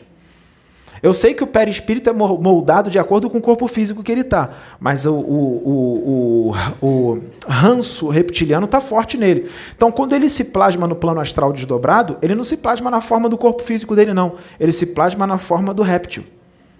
Sabia disso? Porque a memória do réptil está muito mais impressa do que a memória humana. A humana ele está aqui há pouco tempo. Lá ele ficou milhões de anos. Quando ele está no plano astral, ele plasma a forma do réptil porque aquilo está muito entranhado nele, então aquilo tem que ser tirado aos pouquinhos. Jesus entende isso. Então, nós temos que ajudá-lo, não julgar. Então vai ter várias quedas. Não é se afastar dele e mandar ele embora. Ah, é um caso perdido, não vou ajudar. Não. Nós temos que pensar diferente. Diferente. Eu tenho esse pensamento. Sabe por quê? A espiritualidade falou que vai mandar mais médiums para cá no tempo certo. Vocês acham que os médios que vão vir para cá é tudo espírito evoluído? Não é não. Vai vir médium bem difícil, bem complicado. E aí os médios aqui vão tratar eles como? Paciência. Agora, tem um negócio. Se o médium extrapolar demais, já foi falado várias vezes, fulano, para, não tá legal. E o médium extrapolar muito, às vezes na frente dos consulentes, às vezes na frente dos vídeos, assim, de uma forma muito complicada. Porque o vídeo pode estar tá sendo ao vivo. Quando está gravado, a gente pode cortar. Mas e ao vivo? E ao vivo? Tá? Como é que vai ser ao vivo? Já fez. Imagine, dois, a gente está gravando ao vivo, Tá aqui eu falando, tem mais dois médiums aqui. Os dois médiums começam a se discutir, discutir, discutir, como os dois começam a se embolar no chão e brigar. No meio do vídeo ao vivo. Como é que fica? Todo mundo já viu. Mesmo que a gente fala, corta, para, encerra a live. Já viram eles se embolando. Já viram. Aí, se acontecer uma situação dessa muito grave, aí, infelizmente, o médium vai ter que ser expulso. Porque aí já é demais. Aí vai ter que ser convidado a se retirar. Falar, oh, não vai dar mais para você ser médium, não. Você já está repetindo isso. Aquela não é a primeira vez. Você já está repetindo isso em várias vezes. O negócio ficou insustentável que você chegou ao ponto de brigar e rolar no chão com outro médium lá no meio da live. Não tem condições. Eu, Pedro, respondo pelo médium que se embolou no chão? Eu sou eu. Ele é ele. Eu sou eu, ele é ele. Eu não carrego ele nas costas, não. Eu me carrego nas costas. Eu não carrego ninguém nas costas, não. Eu estou aqui para ajudar e instruir na medida do possível. Eu só posso instruir até aqui, ó. Eu não posso instruir até aqui, não, porque aqui eu não tenho competência. Eu não aprendi ainda para instruir até aqui. Eu só aprendi para instruir até aqui. Se eu quiser aprender mais, eu preciso de outros que vão vir me instruir. E eu vou ouvir esses que vão me instruir. Porque eu quero aprender mais e evoluir mais, porque tem sempre alguém mais evoluído do que você. Tem sempre alguém mais evoluído do que você. Eu não sou mais evoluído do universo, não. Eu, Pedro? Eu? Eu não. Estou longe. Eu estou começando agora. Estou começando agora. Tá? O que os espíritos falam de mim é uma coisa. O que eu falo de mim é outra. Essas encarnações que eles falam que eu tenho, não me sinto nada disso. Não lembro de nada. Lembro da encarnação atual agora.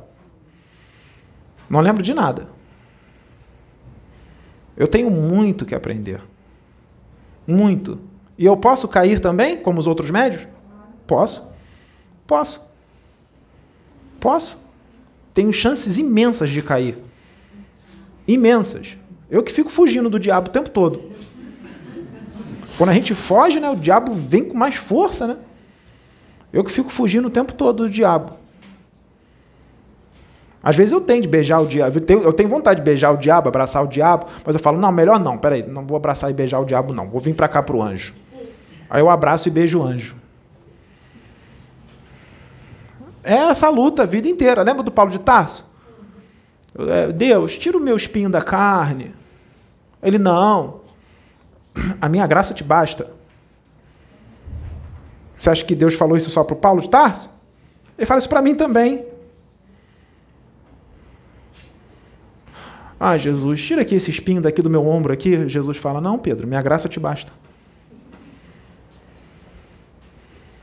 Isso aí é contigo, não é comigo, não. É você. Aprenda a conviver com esse espinho, até ele sair. Trabalha para o espinho sair. Esse espinho não vai sair você arrancando, não. Ele vai sair você tendo atitudes. Aí ele cai. Que nem um dente de leite cai. Então aí ele cai, sozinho, ele seca e cai. Que eu trabalhei tanto contra as minhas tendências mais, que ele já não, não consegue mais ficar aqui, ele não resiste à vibração, à frequência que eu estou elevando, aí ele cai. Venci. É assim. Não foi Jesus que fez para mim, não. Eu que vou ter feito. Eu que vou... E eu tenho que fazer isso agora jovem. Porque fazer isso com 70, 80, 90 anos é muito fácil. Quero ver fazer agora, com 30, 40 anos.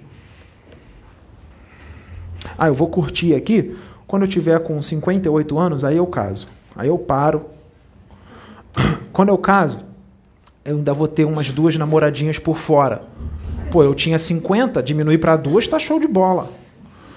Aí, tô com 58, aí eu faço 65, o negócio já não começa a ficar legal. A catuaba já não faz tanto efeito, o guaraná em pó o tribulus terrestre já não faz tanto efeito. Aí eu vou diminuir a namorada, vou diminuir de, de duas para uma só. Só que eu fico, vou ficando mais velho, o tempo vai passando, eu tô com 75. Aí, aí tem uns remédios mais fortes que também não estão fazendo efeito. Vou, vou excluir a outra namorada e vou ficar só com a minha mulher. Ou nem isso. Aí é fácil. Eu quero ver você fazer as coisas que têm que ser feitas quando você não precisa tomar catuaba, não precisa tomar tríbulos terrestre, não precisa tomar guaraná em pó. Aí eu quero ver você fazer. Né? E principalmente se você tiver um potencial estrondoso para fazer aquela situação. Você sabe que se tu for lá, tu vai ter muito sucesso. Tu vai conseguir muita coisa. Porque é diferente, quando você não tem potencial, você já fala assim, poxa, eu não tenho potencial. Se eu for lá, não vou conseguir nada. Então, beleza. Mas você sabe que você vai conseguir muita coisa. Tu tem um potencial estrondoso, que tu sabe que se tu abrir a boca, tu consegue converter um anjo a demônio.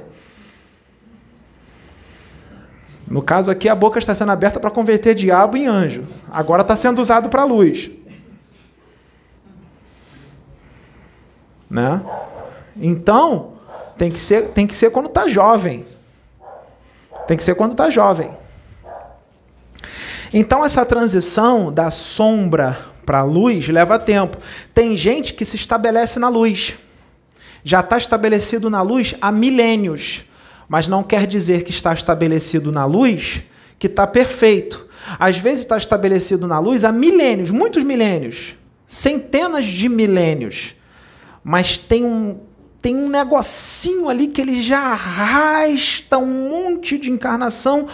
O cara já está cheio de luz, está imenso, ele está evoluidíssimo, ele já foi para dimensões muito altas que para estar tá lá também não precisa ser perfeito, mas ele conseguiu estar em dimensões, tem uma conexão com Deus absurda, mas tem um negocinho ali que ele já arrasta muitas vidas. Então, mesmo para esse que tem uma luz imensa, imensa, imensa, uma conexão com Deus estrondosa, aquele negocinho que ele arrasta muitas vidas vai ser um pouco difícil de tirar também. Porque mesmo ele com toda essa luz, mas aquele negocinho ali está sendo arrastado. Por que, que ele tem que tirar aquilo? Ele tem que resolver aquele negocinho. Porque ele já atingiu uma luz imensa, atingiu dimensões altíssimas. Mas se ele tirar aquele negocinho, se aquele negocinho sair de uma vez por todas, às vezes uma intolerância, vamos dizer assim, uma intolerância que ele tem um pouquinho, não é tão alta, mas ele está trabalhando, já diminuiu, mas tem que tirar. Não, é, não é diminuir, não. Ele já, ele já chegou num ponto de evolução que ele não precisa ter aquilo pequenininho. Tem que tirar totalmente, porque ele já evoluiu muito. Tem gente aqui que Deus está pedindo só para diminuir um pouquinho, né, para tirar tudo. Mas nesse cara que eu estou falando, ele não tem que diminuir, ele tem que tirar. Ele já tem potencial para isso, ele já tem luz para isso. Se ele tirar, o que, que vai acontecer? Ele, além de ir para dimensões muito superiores, da, da, muito superiores da qual ele já conhece, que já é grande, ele pode receber um prêmio de encarnar num mundo ditoso, não é nem regenerado, é ditoso. Porque esse que eu estou falando, ele já vive regenerado há muito tempo, ele já sabe o que é regeneração. Então, se ele tirar aquele negocinho, ele vai encarnar pela primeira vez no mundo ditoso. E quando ele chegar lá, ele vai encontrar vários dos amigos dele, dos parentes espirituais dele, que estavam torcendo por ele, que já já vem acompanhando ele em várias vezes, mas já ascensionaram primeiro. Já estão lá, só esperando ele ascensionar nessa para ele ir para lá.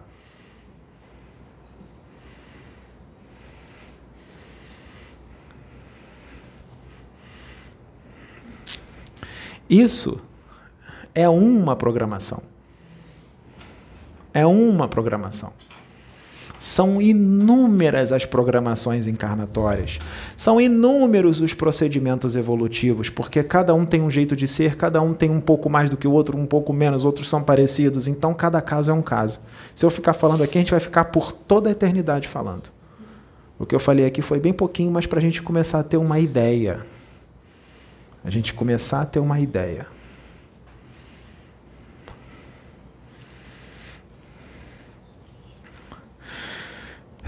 Então, nós precisamos entender. Eu vou beber uma aguinha aqui. A gente precisa entender é, essa transição, sabe, da sombra para a luz.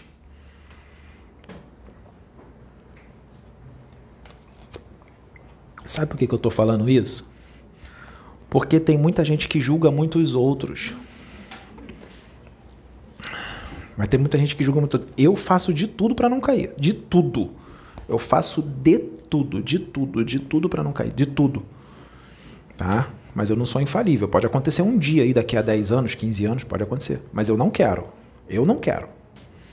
Eu luto contra. Tá? E os das trevas, ele vai justamente no ponto que você tem fraqueza. Porque eles conhecem as suas reencarnações, eles conhecem o seu espírito, eles têm lá uma lista lá de todas as suas virtudes e as suas fraquezas. Eles vão certinho em cima da fraqueza.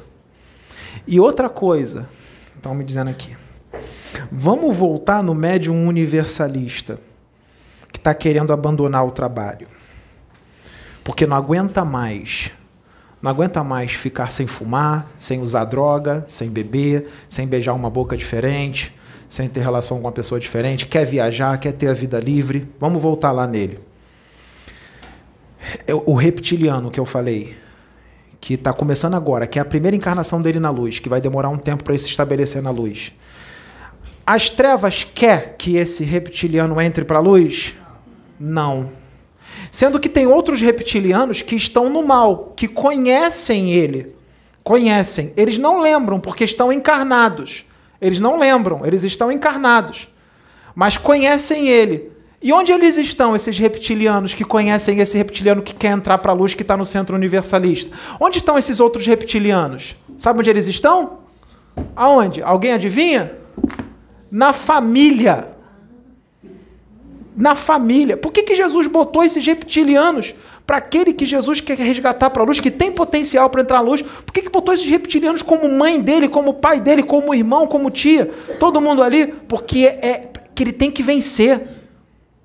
Ele tem que vencer. Ele tem que saber dizer não para a mãe. Ele tem que saber dizer não para o pai. Porque o seu pai e sua mãe não é seu pai e sua mãe, ele está ele não é. Jesus é muito mais importante do que eles. Deus é muito mais importante do que eles. E o trabalho espiritual que você vai fazer é muito mais importante do que sua mãe, seu pai, seu irmão. Chico Xavier foi embora quando não compreenderam ele. Chico Xavier abandonou a família e foi embora. Porque não é uma família que você veio resgatar, você veio resgatar uma humanidade. E você tem que pensar na humanidade, não só no seu pai, na sua mãe e seu irmão, porque seu pai, sua mãe e seu irmão são todos. Todos os que estão aqui são meus pais, minhas mães e meus irmãos. Nós temos que mudar essa visão consanguínea, essa visão terrestre de ser humano. Muda essa visão consanguínea. Pensa de tem, adquira uma mentalidade cósmica, universal. Isso está sendo falado aqui o tempo todo, está entrando no ouvido e saindo pelo outro, o pensamento ainda está terrestre. Então, os reptilianos são colocados como mãe, como pai, e esses reptilianos, eles estão totalmente sintonizados com as trevas. O pai, a mãe e outros parentes que estão ali em volta, que quer tirar aquele da luz. Então, se eles estão totalmente nas trevas, eles serão facilmente inspirados e intuídos por quem? Pelos das trevas, para tirar aquele, aquele reptiliano encarnado como médium daquele trabalho espiritual de luz vão ser, vão, vão ser intuídos, vão ser inspirados para se meter na vida dele o tempo todo. Parece que o pai e a mãe tomou conta da vida do filho. O filho já não é mais dono da sua vida. O pai e a mãe que tomou conta da vida dele. O pai e a mãe que manda na vida dele. Ele não manda mais na vida dele. Você já é adulto, pô. Você tem que se impor. Você tem que chegar e falar: não, eu vou, eu vou seguir o, o, planejamento de Deus. Não o seu. Você não é Deus. Você está minha mãe, você está meu pai. Espera aí. Então, o que, que acontece? Isso só depende de quem? Depende do dirigente o qual aquele médium está? Depende da dirigente ou depende de outro médium? Não. É o, é o médium é que tem que se impor e que tem que fazer o que tem que ser feito. Só depende dele. Ele que tem que se impor e tem que, e tem que fazer o que, o, o que tem que ser feito. É a força de vontade dele. Tem que tirar o medo da mãe, medo do pai, porque tem filho que tem medo do pai e da mãe. Medo por quê? Tira o medo. O dia que você adquirir coragem, o dia que você adquirir coragem, você vira dono do mundo. É só uma forma de dizer. O dia que você adquirir coragem, você tem que fazer o que você acha melhor, o que você quer. Mas cuidado, porque se o que você acha melhor, o que você quer é para fazer o mal, você vai arcar com as consequências, porque toda ação tem uma reação. Eu estou falando você fazer o que você quer para o bem, para fazer o bem.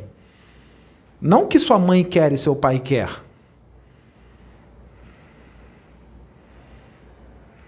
Ainda mais quando você já conhece o caminho certo, o caminho da luz. Você sabe que a maioria está dominado pelas trevas. Seu pai e sua mãe não está fora disso, não. Seu pai e tua mãe tá dentro. Você lembra do, do pai do Chico Xavier no filme? Quando começou a ver muita gente, o pai do Chico, começou a vir muita gente, o que, que ele pensou? O que, que ele pensou? Ele viu cifrões na mente dele, cifrões. Falou, nossa, agora dá para arrumar um dinheiro imenso. Ele chama o Chico, Chico, vem cá, dá, dá, dá para te ganhar muito dinheiro, olha quanta gente. O Chico falou, não, não, não, não, não, trabalho aqui vai ser de graça. O pai dele, o quê? Você é louco, você é maluco. O pai dele nem imaginava quem era o espírito que estava dentro daquele corpo. Nem imaginava quem era Chico um espírito muito mais evoluído, muito mais iluminado do que o pai. Muito mais iluminado. A mãe já estava desencarnada. A mãe já estava desencarnada, mas o pai ali está muito distante da evolução dele, então não vai compreender. Então o pai vai ser usado para tirar o Chico do caminho, para o Chico não psicografar aqueles livros, não fazer aquele trabalho. Imagine se o Chico ouvisse o pai dele. Vocês não teriam esses livros do Chico, porque ele ouviu o pai. teria prejudicado a evolução de milhões de pessoas, bilhões. Porque se os livros do Chico não tivessem sido escritos, a gente estaria muito pobre de conhecimento. Os livros dele trouxe muita coisa. Estaria rico, mas estaria pobre ao mesmo tempo. Os livros do Chico não teriam vindo. Olha a consequência de Chico ouvir o, a, o pai dele. Olha a consequência. Foi ouvir o pai, ficou com medo do pai e não faz o trabalho espiritual. Olha quantas vidas não teriam sido resgatadas. Quantas pessoas não teriam sido, não teriam mudado? Ele não tem que pensar no pai dele, não. Ele tem que pensar em toda a humanidade. Ele desencarnou e os livros dele continuam aí fazendo efeito na evolução das pessoas. E ele está lá no plano espiritual adquirindo Dharma, Dharma, Dharma, só coisa boa. As pessoas estão evoluindo, continuam evoluindo com os livros dele, porque tá, continua nascendo gente. Esses que nascem crescem, não crescem, não vira adolescente, não vira adulto, não vai pegar o livro do Chico para ler, não vai evoluir. Então ele continua adquirindo créditos com a espiritualidade, mesmo estando desencarnado. Créditos, porque pessoas continuam evoluindo com os livros que ele psicografou. O mérito é dos espíritos? Sim, dos espíritos, mas é muito mais mérito do médium, porque o médium é que sofre. Os espíritos estão aqui no plano, na, na dimensão astral. Eu quero ver os espíritos entrar num corpo desse aqui, ó, ficar doente, passar por escárnio, ser perseguido, ser, ser escarnecido, ser difamado, caluniado, injuriado. Tudo isso o Chico Xavier passou. O Emmanuel não passou, não. Foi o Chico. Emmanuel estava muito bem na dimensão, na, na, na dimensão espiritual, ali tranquilão. Quem estava passando, tomando pancada ali era o Chico. Então o mérito maior é do Chico. O mérito maior é do Chico. Não é do Emmanuel, não.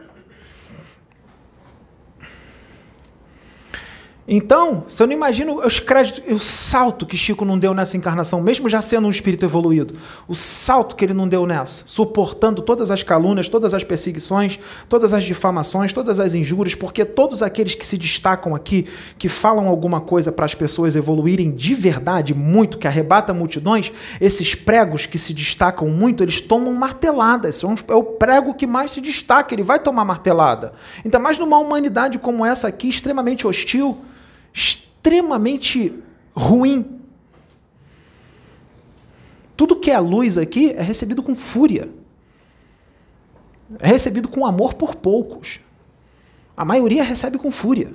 Principalmente se for alguma coisa de expansão de consciência, que tira você do paradigma com divisão estreita de espiritualidade. Principalmente se te tirar do paradigma de visão estreita. Principalmente se o cara que vem vai te trazer uma expansão assim, que tu vai evoluir, evoluir, tu vai virar um arcanjo.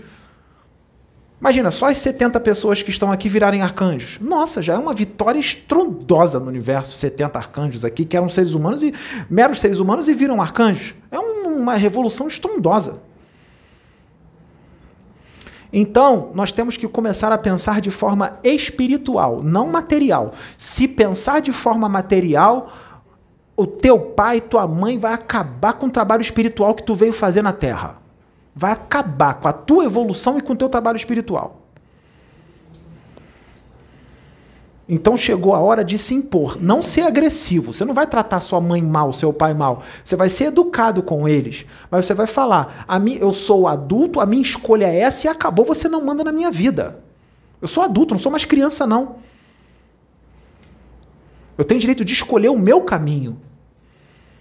Porque quando você é menor de idade, aí eles têm esse trunfo de você ser menor e ele mandar. A partir do momento que fez 18 anos, acabou. Acabou. Eles não são seus pais, eles estão. Pai e mãe coloca filho no mundo para o mundo, não para eles. Coloca filho no mundo para eles crescerem, para eles evoluírem. O pai e a mãe são responsáveis. Se o pai e a mãe tirar um filho que veio com missão na mediunidade para fazer um trabalho importantíssimo, se o pai e a mãe tirar, eles adquirem um karma estrondoso também. O pai e a mãe adquirem um karma estrondoso por ter tirado. Então, voltando lá no nesse médium, ele é um reptiliano encarnado. O pai, a mãe também é, o pai também é. Só que esse médium ele está começando a querer entrar na luz. Tudo bem que ele ainda está um pouco nas trevas, na luz, mas ele está na transição, mas ele quer entrar na luz. E a mãe ainda está totalmente nas trevas, o pai também, o irmão também, a irmã também. Eles todos serão usados, eles vão tudo em cima daquele ali, ó. Vai o pai, vai a mãe, vai os dois irmãos, tudo em cima dele dentro de casa para não fazer. Porque eles todos são dominados, eles não respondem por si. Eles estão totalmente em sintonia com as trevas. Eles estão conscientes ali, mas estão todos incorporados. O pai está incorporado, a mãe está incorporada, os dois estão incorporados, todos são médiums. Estão incorporados conscientes sem saber que estão incorporados para voar em cima daquele que quer ir para a luz. A gente tem que enxergar além, gente. Tem que enxergar além. Se eu fosse ouvir os meus amiguinhos, fosse ouvir alguns parentes meus, eu não estaria aqui, não. Eu não estaria aqui. Eu estaria vivendo uma vida normal, perdendo tempo, sem fazer o que eu vim fazer, o que eu encarnei para fazer. Porque se eu não fizer isso aqui, uma vez um médium falou para mim, um médium falou para mim, um médium sério. Sabe o que, que o médium falou para mim? Eu falei para ele assim: olha só, não estão compreendendo o trabalho que eu estou fazendo, não. Eu estou sendo estraçalhado na internet. Sabe o que, que ele falou para mim? Deixa eu ver aqui como é que eu, deixa eu ver aqui como é que eu vou falar. Ele falou assim para mim: "Não importa o que vão dizer, segue, faça o seu trabalho. Esse trabalho é o propósito da sua encarnação. Se você não fazer esse não fizer esse trabalho, sua encarnação não tem propósito. Você encarnou para isso." Olha o que, que o médium falou para mim. Ele nem me conhecia. Eu não falei nada para ele. Eu só falei para ele que o meu trabalho estava sendo falado na internet. Ele nem conhecia o trabalho da Casa Plataforma esse médium. Ele não conhece. Ele não me conhecia e não conhece o trabalho. Ele falou para mim: segue. Segue. E ele falou para mim, ele jogava as cartas, ele falou para mim assim: Meu Deus do céu, o que é isso? Eu nunca vi isso na minha vida. Ele falou: Nunca vi isso na minha vida. Eu nunca vi. Que trabalho é esse que tu veio fazer? Eu nunca vi isso na minha vida. Você tem que fazer isso. Ele falou para mim: Cara, você tem que fazer isso. Ele falou: Eu não sei o que é, mas tu tem que fazer, não tem outra opção, não tem outro caminho. Não existe desistir, não existe não fazer, é fazer ou fazer. Ele falou isso para mim. Não importa o que os seres humanos desse planeta aqui vão falar, faça. Como se dissesse, a humanidade daqui, que não entende nada de espiritualidade, acha que entende, que está totalmente distante de Deus, você vai ouvi-los? Eles não sabem nada. Segue e faça.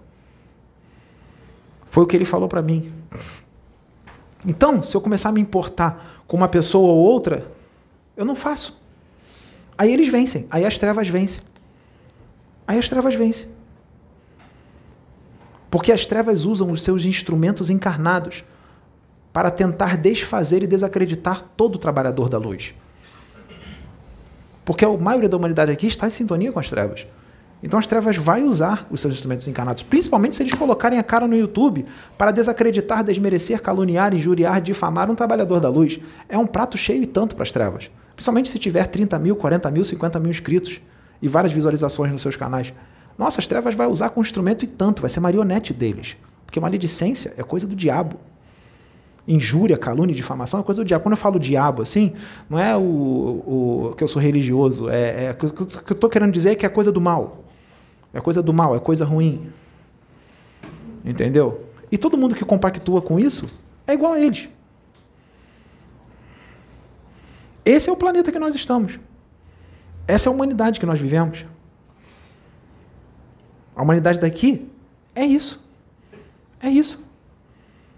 Que todo, que todo aquele que vem portando a luz é recebido com fúria, com escárnio, com difamação, com calúnia, com injúria. Então, gente, não vai ouvir as pessoas que estão querendo atrapalhar você, que você vai se arrasar. Eu estou falando isso para muitos médios. Então você, médium, que teu pai não está compreendendo, tua mãe não está compreendendo, está tentando te tirar do trabalho sério da luz, você precisa tomar uma atitude agora.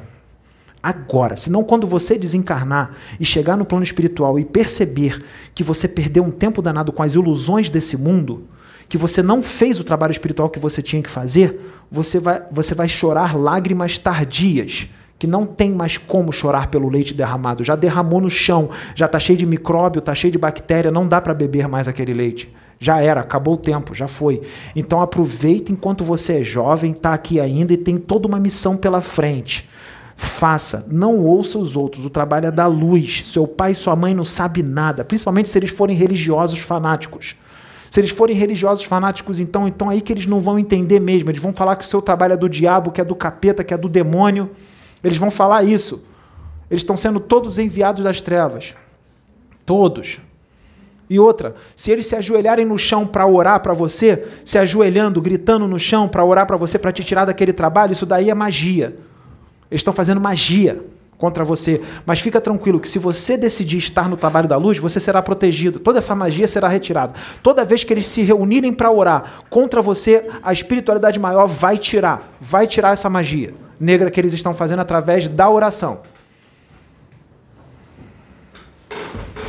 Tá? Que não é oração. Quer dizer, é oração, só que é uma oração para o mal. Oração contrária que eles acham que é da luz, que é de Deus por causa da visão limitada deles, extremamente religiosa que eles acham que estão certos. O que eles falam não pode constituir lei, são primitivos, são atrasados, eles estão aqui na Terra, por isso que eles são religiosos. Se eles fossem evoluídos, eles não seriam religiosos. Só, de, só deles serem religiosos e ter essa mente estreita, essa visão fechada, já demonstra a primitividade deles, já demonstra o atraso evolutivo deles. Um atraso evolutivo imenso você vai entrar nessa? Vai cair no buraco junto com eles? Porque quando eles desencarnarem, teu pai, tua mãe, teu irmão, quando eles desencarnarem, eles não têm frequência para ficar aqui no mundo regenerado, não. Eles vão para o mundo primitivo. Sabe, sabe o que vai acontecer com você, médium? Se você não fizer o trabalho? Você vai junto com eles, vai continuar encarnando com eles lá. E eles vão tornar tua vida um inferno lá e vai continuar isso por milênios. Você quer isso? Você quer continuar encarnando com eles? Quer continuar encarnando com teu pai, com tua mãe, que são tranqueira?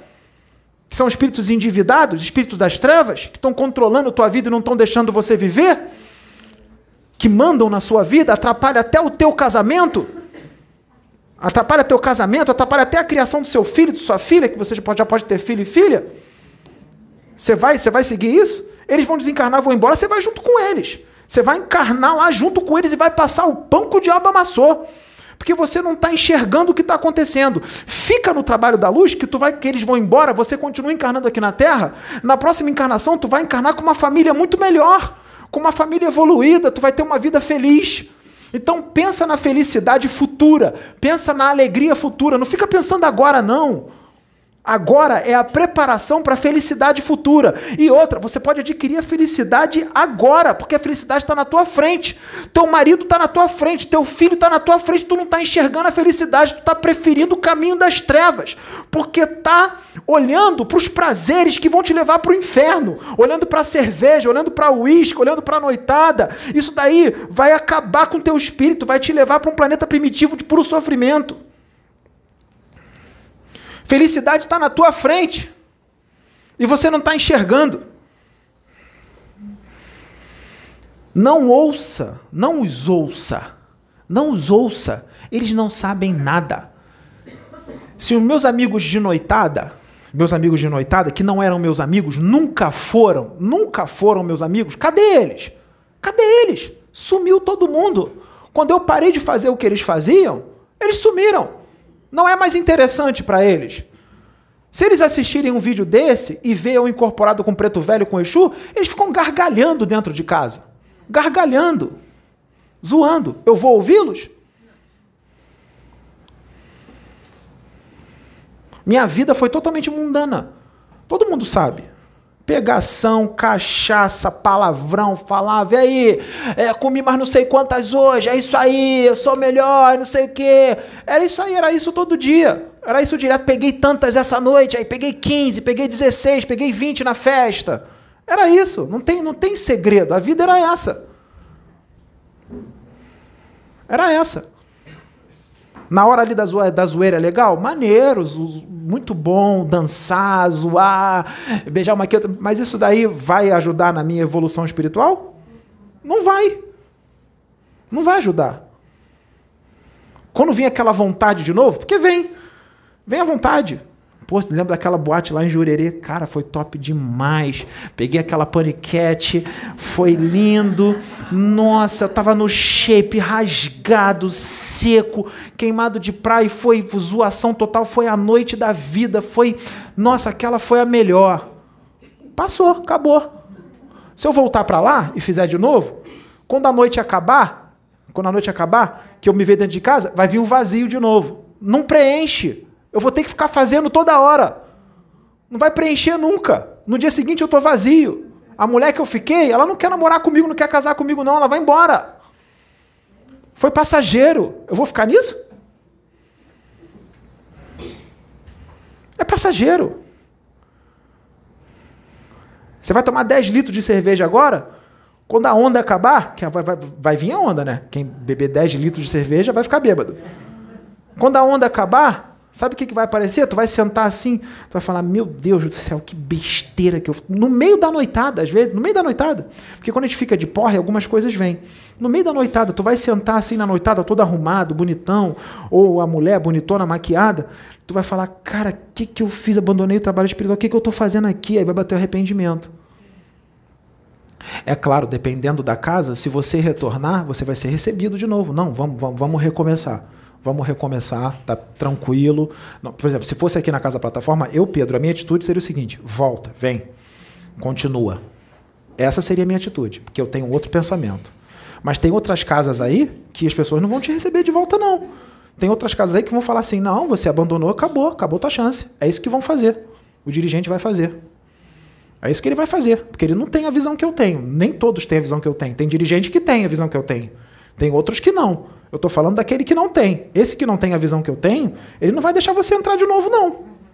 E aí, qual será a outra casa que vai te receber? E essa outra casa que vai te receber, será que é da luz?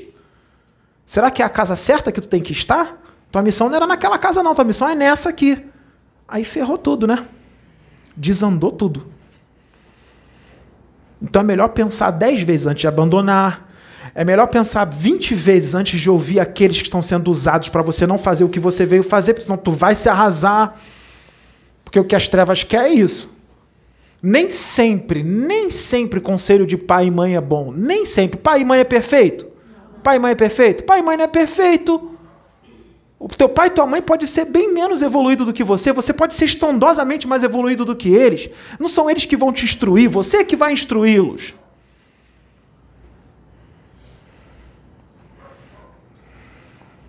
Vocês acham que é meu pai e minha mãe que me educam? Eu, Pedro?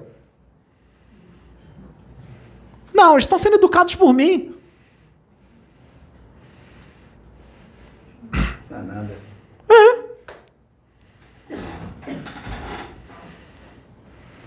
Minha mãe de uma forma infantil, porque não alcança, tem uma limitação muito grande, eu falo de uma forma mais fácil. E meu pai de uma forma um pouco maior. Mas não quer dizer que entende.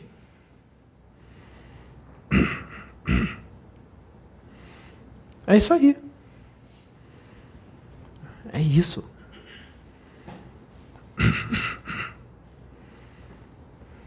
Se eu não tivesse paciência com os médios aqui no início, se eu não tivesse paciência, como é que ia ser? Ainda bem que eu tive paciência, né? E continuo tendo. Porque quando você começa a caminhar, isso eu tenho desde pequeno, eu tenho desde criança, eu. Quando eu começo a conversar com as pessoas, eu percebo uma coisa, eu não sou melhor do que ninguém. Eu sou igual a todo mundo, tá? Eu não sou melhor do que ninguém. Mas eu, mas eu, Pedro, eu percebo. Então, se eu percebo, eu tenho que falar. Eu preciso falar. Quando eu converso com as pessoas em geral, em geral, né? Aqui não, é fora, em geral. Eu percebo que quando eu começo a desenvolver uma conversa, principalmente se for uma conversa a nível espiritual, de universo, eu percebo que as pessoas não enxergam na mesma distância que eu enxergo. As pessoas enxergam 10 centímetros. Eu enxergo 10 metros. Aí eu falo, mas não é possível que você não está enxergando o que eu enxergo. Não é possível, tá na cara. Tá na cara. Como é que você não enxerga? Esse é o problema que eu enfrento aqui na Terra. Eu, Pedro. Você não está vendo Deus? Você não está vendo o Pai? Você não está vendo o universo cheio de estrelas, planetas e humanidade? Não, cara, você está louco? Eu falei, mas eu estou vendo. Estou sentindo o tempo inteiro, 24 horas por dia. Por que, que você não sente? Se você também veio dele. E fora os outros assuntos, né? Eu percebo isso. Só que eu entendo o que está acontecendo. E aí eu venho com aquela paciência, às vezes eu, eu, às vezes eu tenho que parar de falar, às vezes eu paro, mudo de assunto, ou eu, eu, eu volto os 10 metros, volto, volto, volto, volto, fico nos 10 centímetros. Só que às vezes ficar nos 10 centímetros é extremamente entediante para mim. É muito entediante. Por isso que às vezes, quando tem muita coisa rolando, a pessoa está falando uma coisa, eu fico às vezes ansioso, eu fico, eu atropelo a pessoa, não deixo nem ela terminar de falar, porque o que ela falou é como se eu já soubesse, tipo, já sei, tá chato, vamos mudar de assunto. Eu atropelo, interrompo, falo, não, eu já sabia o que tu ia falar, vamos, vamos, vamos falar outra coisa aqui. Eu mudo completamente de assunto. É assim que funciona a minha mente. A minha mente. Só que o que, que eu estou fazendo? Que a Sabrina está me ajudando a Sabrina está me ajudando, a mesmo eu já saber o que, que a pessoa vai falar e saber tudo que ela está falando, está me ajudando a eu ouvir assim mesmo, terminar, esperar ela terminar de falar. Sabrina está tá me, tá me ajudando nisso. Ela está me ajudando. Como é que fica? Mas tem que ser desse jeito. Porque se não fosse desse jeito, eu não estaria aqui falando nessas palestras. Porque para falar as coisas que estão sendo faladas aqui, tem que enxergar 10 metros. E a maioria daqui da Terra enxerga 10 centímetros. Se, se eu enxergasse 10 centímetros, não tem por que eu estar aqui nos vídeos. Não tem porquê. Para estar nesses vídeos aqui, tem que enxergar 10 metros. A maioria enxerga 10 centímetros. Outros têm que enxergar pelo menos um metro. Já está bem além dos 10 centímetros. Pelo menos um metro. Para começar. Para começar a brincadeira. Um metro para começar a brincadeira. O ideal seria uns 4 metros para ficar legal.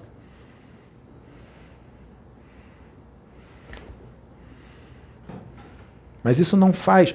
Você enxergar 10 metros ou 100 metros não faz de você melhor do que ninguém. A única diferença de quem enxerga 10 centímetros e você enxerga 10 metros, a única diferença é que você enxerga 10, ele, ele 10 metros, ele 10 centímetros. Mas isso não faz você melhor do que ele, é igual. Mas você enxerga 10 metros. Então vamos ajudar aquele que enxerga 10 centímetros a enxergar 20 centímetros. Já é uma mudança estrondosa, não é? Não precisa ir direto para os 10 metros, não vai conseguir. Vai dos, dos 10 centímetros para os 11, 12, 13, 14, 15. Nossa, já vai ser um salto imenso, porque às vezes o cara está nos 10 centímetros há 10 vidas. Nos 10 centímetros. Nessa encarnação, se sair dos 10 centímetros para os 12, nossa, tem uns aí que se sair para os 12, vai ser fogos no plano espiritual. Vai ser fogos fogos. Fogos, uma encarnação inteira. Se o cara sair, saiu dos 10 centímetros para os 12 centímetros, nossa, vai ser uma festa no plano espiritual.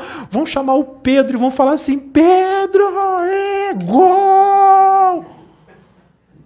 Nós estamos tentando, através de vários, há séculos, fazer com que esse saia dos 10 centímetros, pelo menos para os 10 centímetros e meio, para os 10 centímetros, vírgula 1, 10 centímetros, vírgula 2. Você, Pedro, você levou o cara aos 12 centímetros. Caraca, que gol foi esse?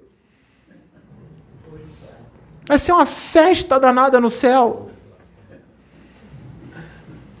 Vai ser uma festa danada. Quem quer falar? Gol de placa. Gol de placa. Não, não é um só, não. São dez gols de placa. Então, gente, tá vendo? Tá vendo? Vocês estão entrando na minha linha de raciocínio? A humanidade daqui é inteligente, a humanidade daqui não é burra. As pessoas estão entendendo sim o que eu estou falando. As pessoas estão entendendo, se não tem propósito de eu estar aqui, estão entendendo sim. Estão entendendo completamente o que eu estou falando. Estão entendendo? Imagina, ó. Imagina você aqui. Você está na rua, aí estoura uma dimensão aqui, abre um portal aqui. Vai vários portais. Aí tu vê um arcanjo descendo uma, uma luz imensa. Tu vê o Pai se manifestando de uma forma aqui, de outra forma ali, de outra forma aqui, de outra forma ali. Você vê os átomos das pessoas, todos os átomos. Você vê os seres, você vê os seres de baixo, de cima. Você sente tudo o tempo inteiro. Como se você fizesse parte de tudo, você fosse tudo. O tempo todo. Alguém aqui já teve isso? Ué, como que vocês não tiveram se eu tenho isso o tempo inteiro? Então, é isso que eu estou querendo falar para vocês. Então, gente, tá entendendo? Eu tenho isso o tempo todo. Então, se eu falar isso lá no bar, ali embaixo agora, o que, que vão falar? Qual foi a maconha estragada que tu fumou? É isso que vão falar, mas isso não me faz melhor do que vocês. Vocês são a mesma coisa. Vocês podem ter isso e muito mais. Só basta querer. A força de vontade. Eu tô aqui só para te dar um empurrãozinho, o resto é tudo contigo. Tu tem potencial. Tu tem potencial. E muito. Vocês não têm ideia do potencial que vocês têm. Vocês não têm ideia. Vocês não têm ideia. Eu estava voltando da viagem, a Sabrina falou assim para mim: é, vamos, vamos chegar em casa devagar, tá, Pedro? Vamos tomar banho, vamos comer alguma coisa, depois a gente vai lá para reunião e tal. É, ela falou isso é, lá, no, lá no hotel, lá no hotel. Aí eu falei, não, tá bom, não sei o quê. Quando eu subi na moto comecei a andar, quando eu tô andando na moto, gente, já começa a vir tudo na minha cabeça assim, ó. Não é só na moto, não, em qualquer lugar. Começa a vir tudo. E eu tô vendo tudo, sentindo tudo, e eu tô vindo. Eu falo, não, eu, eu vou chegar lá, eu acho que alguma coisa vai, vai acontecer, eu vou falar. Já estamos aqui, tem quanto tempo? Uma hora e 51 minutos. A gente tem que arredondar pelo, pelo menos duas horas para ficar bonito, redondão.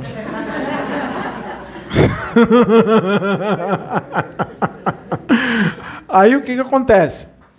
É, eu vendo tudo. Aí quando eu entrei aqui, quando eu entrei aqui, que eu tô ali na porta, que veio, que veio uma média, outra média, outra média apareceu de repente, que veio o, o, o Sérgio, veio outro, apareceu assim. De repente, quando eu entrei aqui, gente, quando eu entrei aqui, veio um negócio assim, veio um raio na minha cabeça de energia assim. E tipo assim, veio um, uma energia nas minhas pernas, eu cumprimentei eles, a Sabrina ficou parada, mas eu não consegui me controlar, eu não consegui ficar parado ali. Eu, minhas pernas tomou vida, eu saí andando e entrei aqui. Por quê? Quem me empurrou? A fonte. A fonte me empurrou. Vai lá que eu. Não, cheguei na hora certa. Vai lá. Vai lá que eu quero te usar, porque eu vou te usar em profundidade. Você nem vai saber para quem que é, mas não tem problema. Eu vou te usar. É para muita gente. Vai lá. Porque eu preciso te usar. Quando eu sentei aqui, a Jace estava do meu lado. Começou a vir os assuntos na minha cabeça. Só que os assuntos não é tudo que eu falei. Vem assim, ó, vem uma frase vem um assunto tal, tipo, vem um título, depois vem outro título, outro título. Só que cada título é um assunto que eu falo num vídeo só. São vários assuntos num vídeo só. Vai vindo na minha mente. Os, os, os seria um gatilho, um gatilho. Vem o título, eu começo a falar sobre o assunto, aí da, daquele título vem 50 páginas faladas.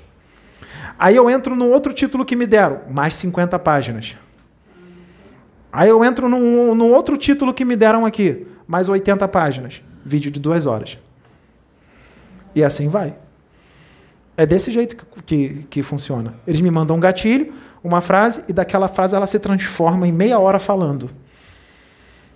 Aí vem uma outra frase, mais meia hora falando. Fora as coisas que não estão na frase e que vêm na hora. É assim que funciona é, canalização consciente, incorporação, é, ou não estou canalizado, mas não quer dizer que eu não estou sendo usado por espíritos, intuído, inspirado.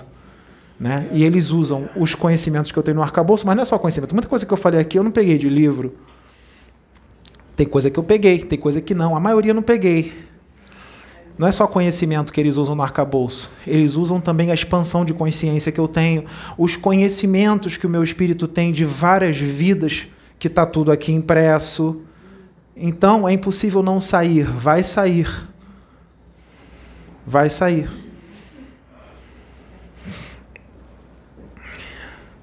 Espera aí.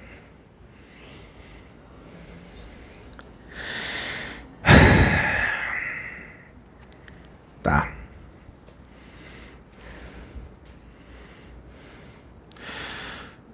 Teve uma vez que eu devia ter uns. Devia ter uns 26 anos. Eu tô com 42, devia ter uns 26. Nem sonhava em estar nesse trabalho aqui. Eu comecei nesse trabalho com 35. 26 eu estava levando uma vida normal. Eu sempre desdobrei consciente. Sempre, tive experiências extrafísicas conscientes. Sempre tive lucidez extrafísica, clarividência extrafísica. Sempre tive isso. Eu tenho um transe que eu estou no transe, eu fico paralisado. Eu fico paralisado e as coisas acontecem. Tá? Totalmente consciente, paralisado. Minha visão abre, eu vejo as coisas, eu ouço. Tá? Às vezes eu desdobro, eu estou lá no plano espiritual, mas eu sinto meu corpo na cama. Eu estou desdobrado, mas eu sinto meu corpo na cama. Tem várias formas que acontecem. É... Teve uma vez que foi bem forte esse.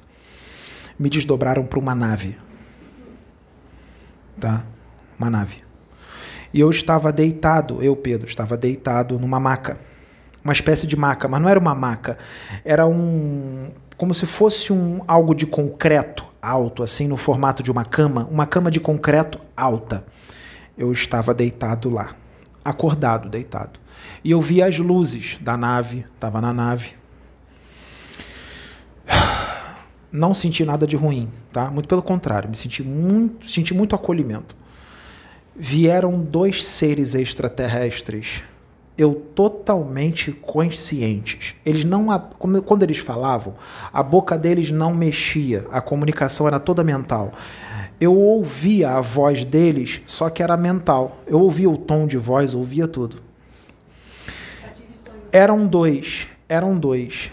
Eles eram serizinhos, pequenininhos assim, mais ou menos. Eles pareciam muito com os Greys, tá? Os Greys não são todos que são ruins, tá? Existem outros tipos de Greys que são muito amorosos, muito evoluídos espiritualmente, tá? Esses dois eram um desses. A pele deles era cinza, magrelinhos, a cabeça grande, sem orelha, era só um, um orifício. O nariz muito pequenininho, a boca era um risquinho, assim, era um risco. Tá? O queixinho pequeno, os olhos bem grandes, a cabeça grande, pescocinho fino, corpo, corpo magro. E um era homem e o outro era mulher. Você olhava assim, você não conseguia identificar, mas eu identificava porque era pela energia. Eu conseguia identificar o sexo pela energia deles. Como se eu identificasse a identidade energética dos dois. Eram dois só. O homem ficou um pouco mais para trás, parado. E a mulher veio em direção à cama onde eu estava deitado. Mas eu via o homem parado ali. Ele só estava um pouco mais distante, poucos metros distante. A mulher vinha. A mulher era extremamente amorosa. Extremamente amorosa. E eu ouvia ela falando, ouvia os pensamentos dela. Ela falava, ela vinha me olhando e ela falava: Meu filho, meu filho, que saudade, que saudades do meu filho. E ela falando: Meu filho, nesse planeta extremamente primitivo, meu filho nesse planeta atrasado, nesse, nessa humanidade extremamente hostil, meu filho, que saudades, que saudades, meu filho nesse planeta primitivo. Era a minha mãe. A minha verdadeira mãe. Não a terráquea. A minha mãe cósmica.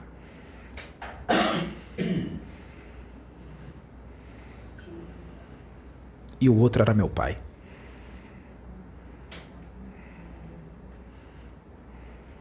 E eu estou aqui. E eles lá. E eu já era para estar lá há muito tempo. Mas eu renunciei lá para estar aqui porque eu amo vocês. E eu quero ajudar vocês a evoluírem. Para vocês saírem da desgraça que é estar encarnado aqui na Terra. Porque eu conheço outros planetas no universo. Eu venho de lá. Eu sou de lá. Eu sou um ser cósmico, eu não sou um ser planetário. E a alegria estar lá. No meu planeta, a felicidade é incompreensível para a humanidade daqui. Muitos daqui não, não aguentariam ficar lá de tanta felicidade que é, não aguentariam tanto amor, tanta felicidade, tanta alegria. E eu estou abdicando de estar lá para ajudar vocês. Principalmente aqueles que me odeiam e me atacam. Esses são os que eu mais quero ajudar, porque eu estou aqui por eles. Pode continuar me atacando e me odiando. Eu não penso da mesma forma. Não devolvo na mesma moeda. Mas se a espiritualidade me usar para exortar, vai ser exortado sim, porque vai ser através disso que você vai crescer. São essas exortações que estão prendendo você aqui. Se eu falasse de forma amorosa, você não estaria assistindo. Está dando certo. Eu gosto de falar amoroso. Vocês acham que eu gosto de falar grosso? Que eu gosto de dar exortação? Pergunta para Sabrina como é que eu fico depois que o Osho canaliza aqui comigo e fala da forma que ele fala. E eu deixo ele falar, porque eu sei muito bem qual é o arquétipo, o perfil psicológico da humanidade daqui. Pergunta para Sabrina como é que eu fico. Eu não gosto não, porque não, eu não sou assim. Eu sou muito tranquilo. Eu tenho até pesadelo quando eu sou usado de forma dura aqui. Eu tenho pesadelo. Sabrina que me ajuda. Às vezes eu vou dormir, eu acordo berrando. Não foi porque eu desdobrei para o inferno, não, para dimensões inferiores, não. Foi porque eu estava triste de ter que ter, ter falado daquela forma, porque eu sabia que só daquela forma teria o efeito que tinha que ter. Eu queria muito falar de forma branda, tranquila, mas infelizmente não está dando para falar. É claro, não vou falar de forma dura em todos os vídeos, né? Nesse vídeo aqui eu estou tranquilo, estou falando tranquilo porque assim se faz necessário que se fale agora. Eu não esperei mentor canalizar comigo. Eu levantei e falei. Eu não dependo de mentor. Eu não dependo de espírito para canalizar comigo. Se espírito não canalizar, eu falo. Eu também sou um espírito. E eu posso ser um espírito muito mais evoluído do que o benfeitor que canaliza comigo. Por que não? Isso não é prepotência, vaidade e arrogância. Isso acontece com todos vocês. Vocês, encarnados, são mais evoluídos do que muito espírito desencarnado. Vocês são mais evoluídos do que muito benfeitor. Vocês acham que quando fala benfeitor, vocês acham que vocês enxergam logo perfeição. Benfeitor daqui da Terra e o benfeitor do meu planeta? Qual o benfeitor mais evoluído? Do meu planeta ou daqui da Terra, da, da colônia nosso lar? Isso daí, gente, não é arrogância, prepotência e vaidade, não. Vamos botar a cabeça para raciocinar, é a verdade. Existem níveis de evolução de benfeitor. Tem um benfeitor que está começando agora. Tem um benfeitor que está começando agora. Tem um benfeitor que foi um quiumba, que virou um Exu caveira, virou um Exu meia-noite. É, começou a fazer o bem, é benfeitor. Existe um benfeitor nível 1, existe um benfeitor 100 trilhões.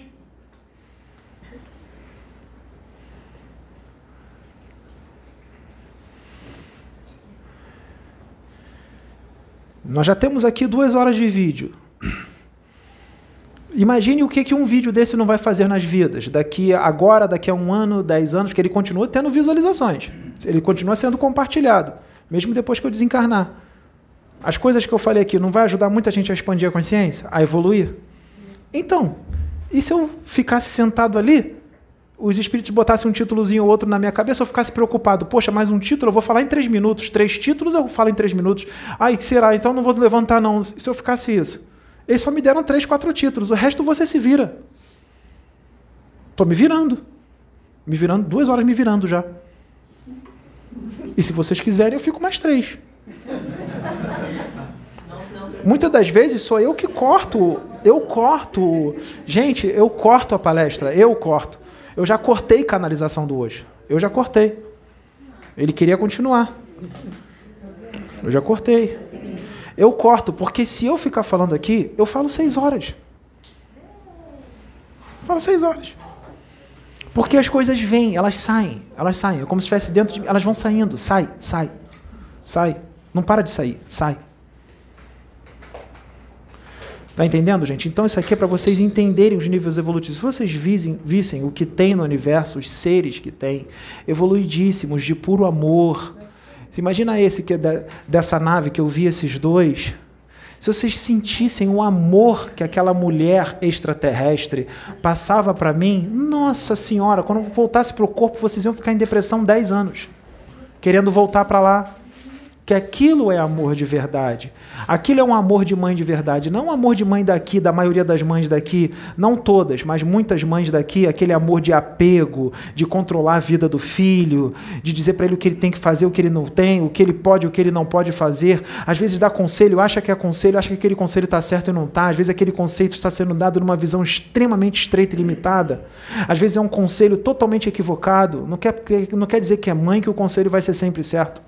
Eu sei que, que a intenção da mãe é boa, na maioria das vezes, nem sempre. Porque tem mãe que é inimigo dos filhos. Tem pai que é inimigo também. Tem mãe e pai que é um vampiro dos filhos. E não percebe que é vampiro. Quando o filho sai de casa, o filho casa e vai embora, aí é que ele vê que a mãe e o pai eram vampiros.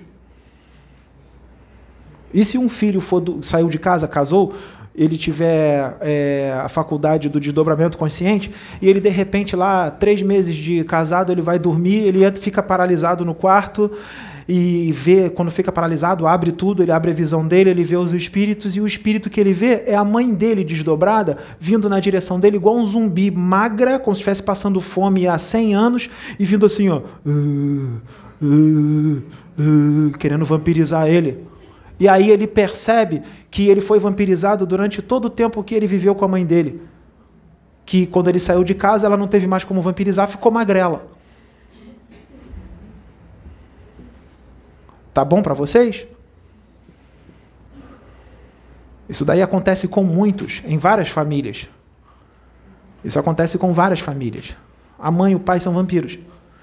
Só que, peraí, muita gente vai dizer assim: nossa, ele está dizendo que todas as mães e os pais são vampiros. Não, não são todos. Mas isso acontece com muita gente.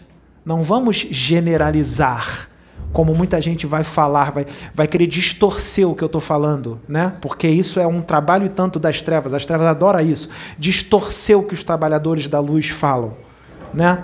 Eu não estou dizendo que são todas as mães e todos os pais, mas é uma quantidade alta eu estou falando alguma mentira? Vocês conhecem alguém que é assim? A mãe de alguém ou o pai de alguém que é assim? Existe. E não é só a mãe ou o pai, pode ser um irmão, uma irmã, um primo, uma prima, um namorado, namorada, marido, mulher, marido que vampiriza a mulher, mulher que vampiriza o marido ou os dois se vampirizam, não sabe, não sabe nem mais quem obsedia quem. É igual o obsessor que está que tá em processo de simbiose com o encarnado. Chega um momento que o, o, o, o obsessor, o espírito desencarnado que está em simbiose com o encarnado, ele obsedia o encarnado, mas chega um momento ali daquela relação simbiótica que o encarnado também começa a obsediar o desencarnado.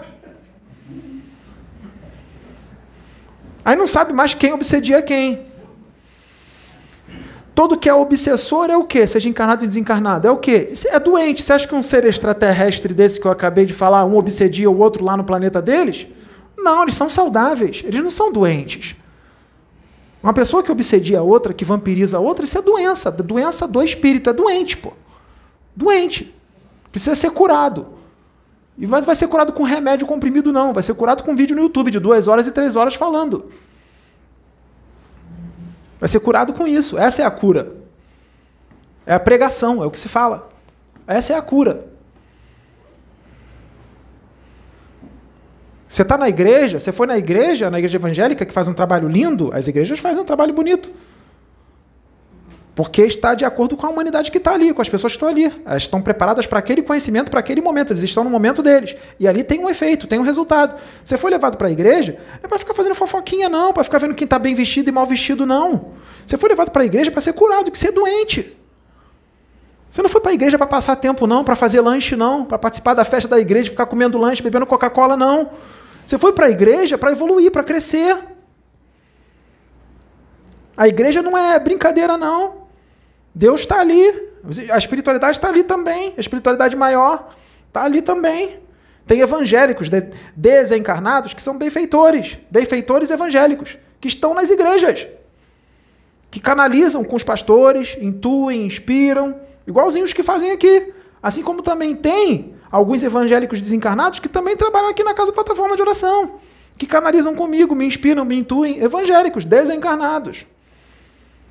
Trabalho com eles também, com católicos, com espíritas, mas eu trabalho com os saudáveis, né? Não é com alguns aí encarnados que são meio complicados, não. Trabalho com aqueles que estão com uma visão diferente, né? Porque depois que desencarna, as consciências se expandem, né? Você se depara com a imensidão do universo, aí você fala: opa, as coisas não são, não são do jeito que eu pensava. As coisas não são do jeito que eu pensava. Opa, as minhas convicções inabaláveis não são tão inabaláveis assim. Acho que eu tenho que rever as coisas. Acho que algumas coisas têm que ser revistas. Agora eu tenho que recomeçar.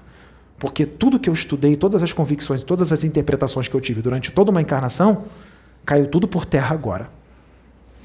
Quando eu me deparei com o universo e com o plano espiritual. E os céticos? Hum. Os céticos encarnados aqui são, são aqueles que dizem assim: sou ateu, graças a Deus.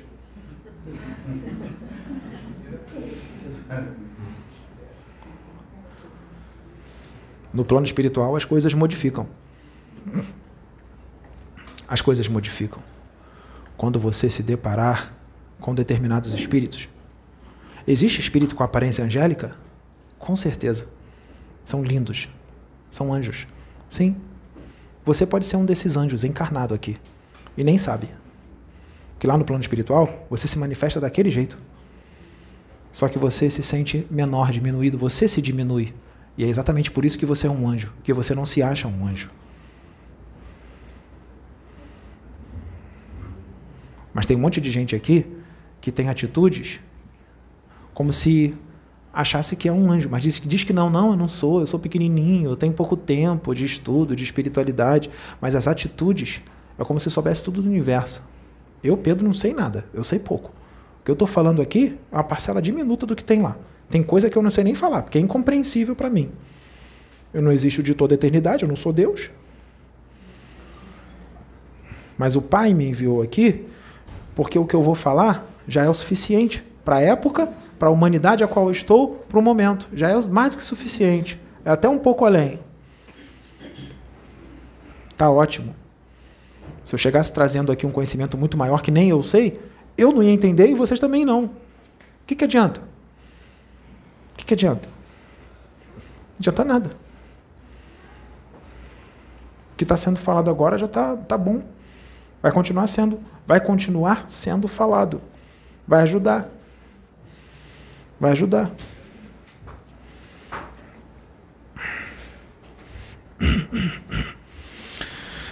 Nossa, eles querem que eu conte mesmo as minhas experiências extrafísicas.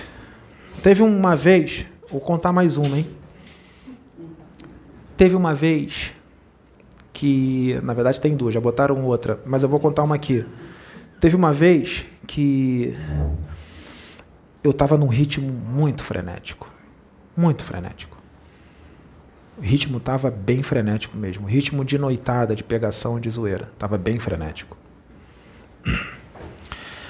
Como o ritmo estava muito frenético, a espiritualidade me deu um, né, assim, dá uma, dá uma segurada aí, dá, um, dá uma freada. Como se dissesse assim, tá liberado você fazer no, no momento certo. Você vai ver o que, que, vai acontecer se a gente não vai acabar com isso já já, daqui a uns anos. É que como a Sônia diz, Deus vai dando corda, mas não concorda. Chega uma hora que ele vai e puxa. Né?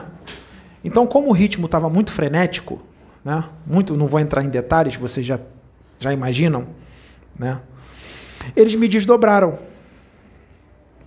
A espiritualidade estava ali comigo, eu não estava sozinho, só que eu não vi os mentores, eles ficavam invisíveis para mim.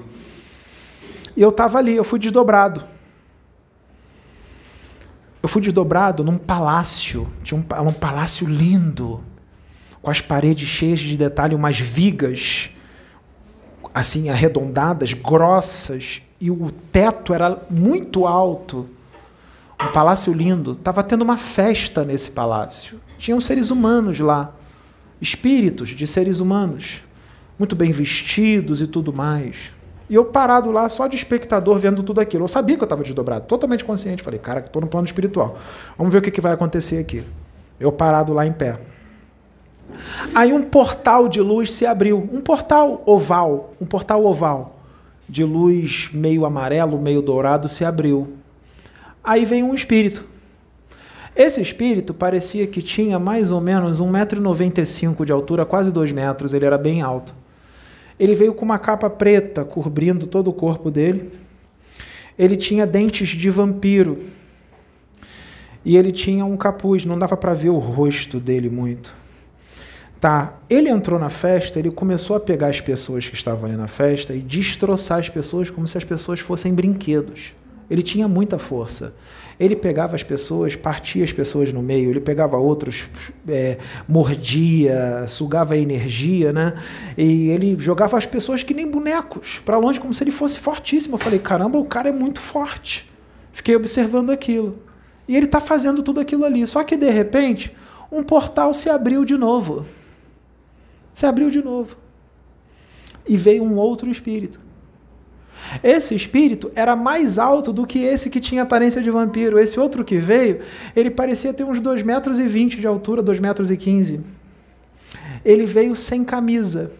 Ele veio sem roupa, ele só, só tinha uma, como se fosse uma sunga, né, um tapa-sexo, uma sunga e ele, os detalhes do, do corpo astral dele, né, do corpo astral dele, eram, ele era, ele parecia um fisiculturista. Ele era muito forte, muito musculoso, muito forte mesmo, muito grande.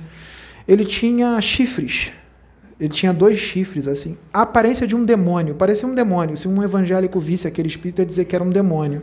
A aparência dele era de um demônio. Ele veio andando.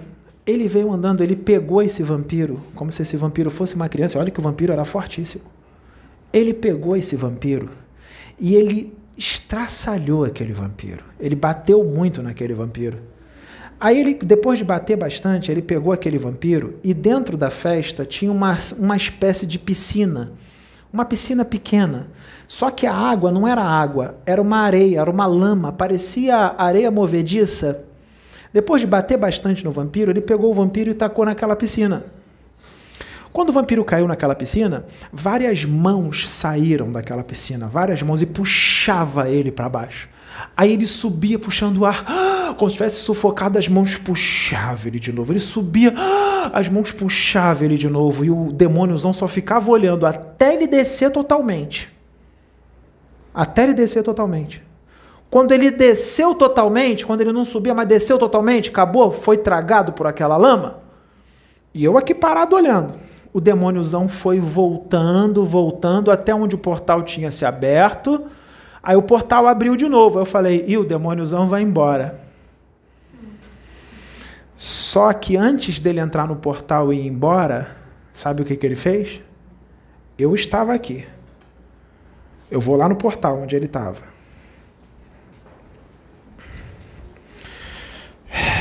Ele olhou para mim, eu lá.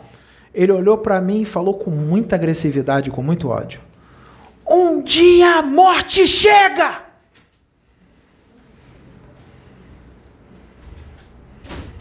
Foi o que ele falou para mim. Aquilo foi uma encenação da espiritualidade?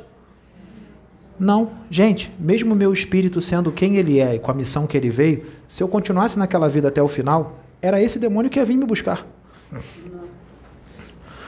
Um dia a morte chega. Entrou no portal e foi embora. Aí eu voltei para o corpo. Acostumado a desdobrar consciente durante toda a minha encarnação, no meio da madrugada, eu levantei da cama, sentei na cama sozinho e falei: Meu Deus, se eu desencarnar agora, é isso aí que vai vir me buscar. Eu tenho que parar de fazer essas loucuras. Eu tenho que parar de beber, parar de pegar essa quantidade toda de mulher, eu tenho que parar com isso. Foi desse jeito. Passou duas semanas que isso aconteceu, eu fui desdobrado de novo. Duas semanas depois. Duas semanas depois. Só que quando eu fui desdobrado para essa dimensão, para uma outra dimensão, era uma outra dimensão. Nessa outra dimensão, o céu não era tão escuro, tinha uma certa clareza, como se a luz do sol batesse de uma forma fraca. O chão era todo rachado, era duro e todo rachado. Já viu aquele chão do sertão, todo rachado, duro? Então, não tinha ninguém lá, não tinha ninguém. Só que eu estava voando, eu estava pairando a mais ou menos, vamos dizer assim, uns 20 metros de altura, eu estava voando ali, voando, vendo o chão. De repente, quem apareceu em pé lá, no chão rachado? O demôniozão, que falou um dia a morte chega. Eu voando e ele sentado no chão, ele botou a mão na cintura assim, ó. Olhava para mim para cima e ficava gargalhando assim, ó.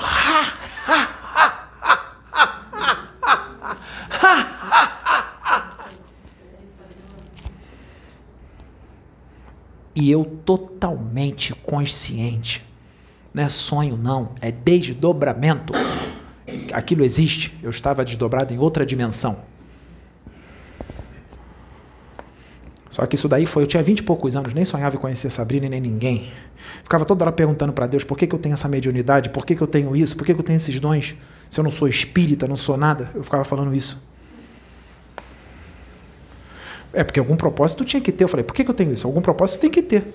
Deus não vai me dar isso só para eu matar a curiosidade. Aí eu conheci a Sabrina de, anos depois, comecei o trabalho aqui. Tá, comecei o trabalho aqui. Não tinha nem canal no YouTube ainda, mas eu já tinha, já estava começando aqui, estava nos meus processos, começando tudo, tal. Aí no, me desdobraram. Eu estava com a Sabrina já. Me desdobraram. Aí era um benfeitor. Um benfeitor. Um homem, um homem desencarnado, um espírito de um homem, vestido com roupas claras, muito sereno, muito tranquilo, muito amoroso. Ele me levou para uma dimensão inferior, me desdobrou para lá, foi eu e ele. E essa dimensão inferior, ela tinha o chão muito parecido com esse que eu falei agora, um chão seco, duro. Só que ele não era rachado, ele era liso. Ele era liso e duro. Nessa dimensão, não era escuro, era claro, também estava tipo num tipo de penumbra. Tinha uma certa claridade, não era escurão, tá? Como se a luz do sol também batesse de forma fraca. Tá. O chão liso. E o ar não era assim, como a gente está vendo agora, transparente, né? invisível. Né? O ar, já viu fumaça de cigarro, aquela fumaça esbranquiçada? Então, o ar era daquela cor, esbranquiçado, como se fosse fumaça de cigarro. Você via através daquilo, como se fosse uma neblina. Como se fosse uma neblina. Tá. Só que nessa dimensão era o seguinte: vou dizer como é que era. O chão, a quentura do chão, é como se fosse a quentura de um ferro de passar aumentado dez vezes. Ferro de passar no máximo. Aumentado dez vezes a quentura do chão. Então eu em pé ali, eu ficava assim, ó que eu sentia quentura. O espírito benfeitor que estava do meu lado falou assim: tá quente? Eu falei assim: tá. A quentura que você está sentindo é uma parcela diminuta do que é de verdade. Ele falou: é muito mais quente do que isso. A gente está deixando você sentir uma parcela pequena só para você saber como é que é. É muito mais quente que isso. E eu ficava com o pé assim. E, o, e, a, e a, a neblina? Entre o chão e a neblina tinha um espaço assim, ó, sem a neblina. Entre o chão e a neblina tinha um espaço assim, bem pequeno assim. Sem neblina nenhuma, que dava para você respirar. Por quê? Na neblina não dava para respirar? Não. Sabe o que era essa neblina? Era como se fosse um vapor muito quente, que quando eu puxava aquele ar e respirava, ele entrava queimando tudo por dentro. Eu entrava queimando tudo por dentro. Então, para eu não respirar aquilo, eu tinha que deitar no chão e botar a cabeça assim e ficar respirando entre a neblina e o chão. Aí eu conseguia respirar, só que tinha um problema. Quando eu deitava no chão, eu me queimava todo. Sabe o que, que o benfeitor falou para mim? O benfeitor falou assim: Meu filho, se você continuasse naquela vida até o final da sua encarnação, você ia vir para essa dimensão depois de desencarnar e você ia ficar aqui 120 anos. 120 anos terrestres. Depois de 120 anos, nós viríamos resgatar você, para você ter uma nova oportunidade. Tá bom para vocês? 120 anos ali? Puxa o ar, queima tudo.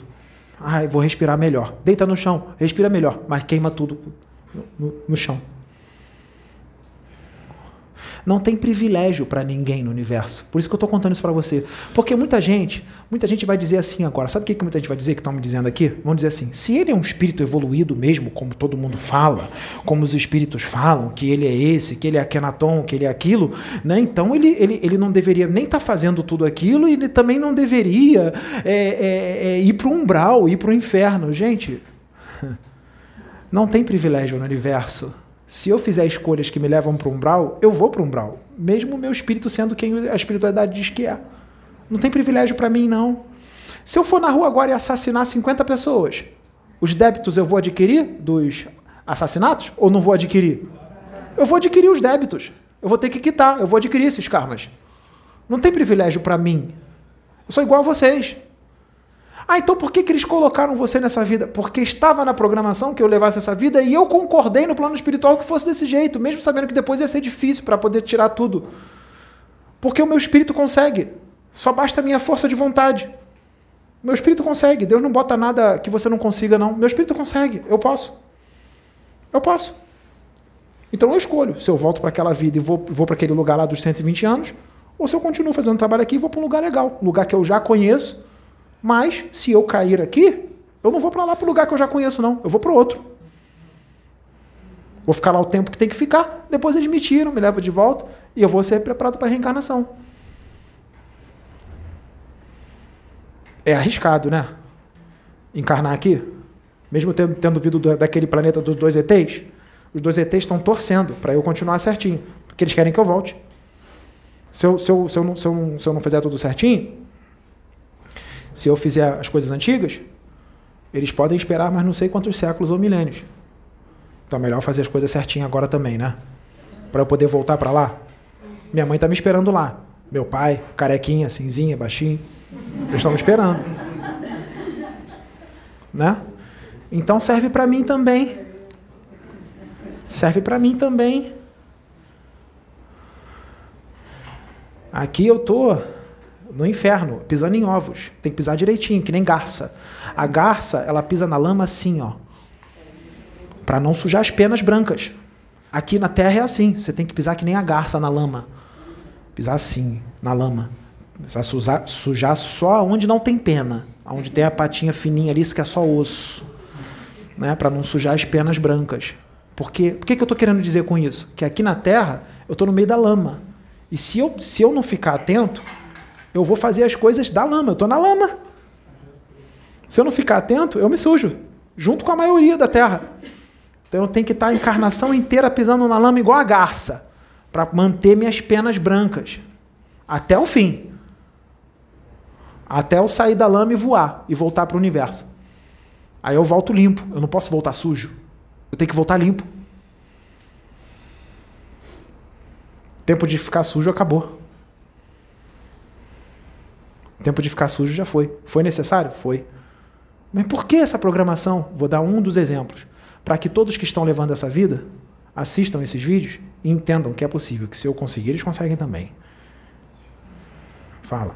Eu acho, eu acho que foi importante é, para a espiritualidade mostrar é, toda essa vida que você teve para a gente, para saber que é possível a gente evoluir, mesmo, mesmo fazendo coisas. Sim, ela está dizendo que foi importante a espiritualidade dizer toda a vida que eu levei para que você, para que todos vissem que é possível. Mas olha só, é, pode ter queda.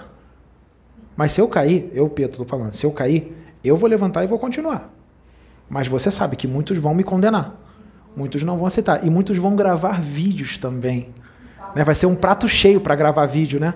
Vai ser um prato cheio para gravar vídeo. Ah, não disse que era anjinho? Não disse que era Kenaton e fez aquilo lá? Nossa, isso vai perdurar até o final da minha encarnação. Vai ser um pretexto e tanto. Porque o demônio, ele sempre é demônio. Né? Ele sempre vai ser demônio e ter atitudes de demônio. Como um demônio que ele é. Afinal, demônios são demônios e anjos são anjos. Né? Quem colhe, quem planta uva, não colhe maçã. Não é assim? Quem planta uva, colhe uva. Quem é demônio, é demônio. Quem é anjo, é anjo. Né? Então, o ideal é continuar quietinho. Né? 120 anos. Você tem ideia do que é 120 anos? Queimando eternamente ali o pé, o corpo, se você deitar, e respirando aquele ar? 120 anos. 120.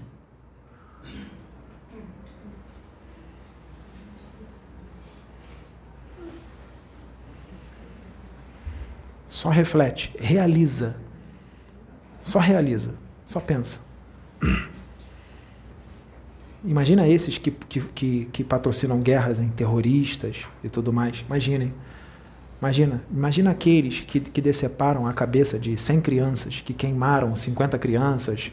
Imagina o que, que não vai acontecer quando desencarnar. Imagina para onde não vai, porque tem dimensões mais inferiores do que essa do, dos 120 que eu fui. Muito mais, muito mais densas, muito mais o sofrimento muito maior do que esse. Se vocês estão achando esse sofrimento grande, tem os sofrimentos lá embaixo que são 100 vezes mais fortes do que esse torturas inimagináveis, que coloca qualquer, qualquer técnica de tortura aqui da Terra no chinelo. No chinelo. 120 anos nessa dimensão que eu falei. Imagina 8 mil anos em dimensões muito mais inferiores, com um sofrimento 100 vezes maior do que esse que eu falei dos 120 anos. Muitos já passaram por isso estão encarnados aqui, mas não lembram. A reencarnação é uma benção, né, gente? A reencarnação é uma benção e tanto. Porque muita gente esteve nessas dimensões, muitos que estão aqui agora, e não lembram. E adivinham o que eles estão fazendo? Repetindo tudo de novo que fizeram em outras vidas. Eles vão voltar para lá? Não. Eles vão para um outro inferno. O inferno num planeta inóspito no lado escuro de qualquer uma galáxia por aí no universo, onde o sofrimento será por muitos, muitos, muitos milênios. Muitos. No plano físico e no plano astral de lá. Porque lá, o planeta onde eles vão, as vibrações desse planeta são muito mais densas do que da Terra. Então, se as vibrações do planeta ao qual eles vão são mais densas, se as vibrações de lá são mais densas, como é que não deve ser então um umbral de lá? O umbral de lá não é igual ao umbral daqui. Se lá é, o planeta, a parte física, é mais denso do que aqui a Terra, então o umbral de lá é proporcional à densidade do planeta. Então o umbral de lá é como? Muito mais denso do que o umbral daqui. Então tu não imagina o sofrimento que eles vão passar na dimensão física e na, e na astral, lá, durante milênios. Será que essas pessoas querem isso? É o que eles estão escolhendo. É melhor assistir, eles assistirem esses vídeos, né? Esses caras que fazem guerras. Né? É melhor alguém traduzir para eles. É melhor alguém traduzir para eles. E isso serve também para aqueles que estão no crime, porque nós sabemos que muitos de vocês estão nos assistindo. Vai continuar no crime? Vocês querem ir para lá? Para essa dimensão? Quer queimar no chão 120 anos? Porque você tem um espírito aí dentro desse corpo. Não pense que isso aqui tomou um tiro, morreu e acabou, não. Eu sei que você não tem medo da morte. Você não fala assim, tô aqui para viver e para morrer, eu tenho medo da morte, não. Beleza. Mas saiba que se você continuar nessa vida de crime, traficando drogas, é, assassinando os outros, roubando, furtando, todos esses crimes que existem, se você continuar fazendo isso, quando você desencarnar, ou seja, quando você morrer, quando o seu espírito sair do corpo, porque o seu corpo vai morrer, o seu espírito vai sair, tá? Você tem um espírito imortal aí dentro.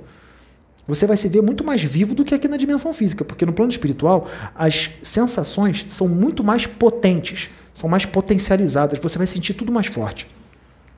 Tanto no plano superior como no inferior. O seu espírito, depois que ele sai do corpo, você levou uma vida totalmente no crime, matando, traficando drogas, furtando. Sabe o que, que acontece?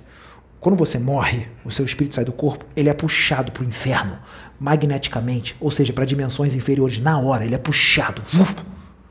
E você fica lá, por séculos ou milênios. É isso que você quer? Isso aqui não é brincadeira, não. Eu sou arrebatado em espírito, estou falando da forma que você entende. Eu não vou falar de desdobramento, porque muitos de vocês não sabem o que é isso. Sabe o que é arrebatado em espírito? Que vocês entendem mais a linguagem dos evangélicos.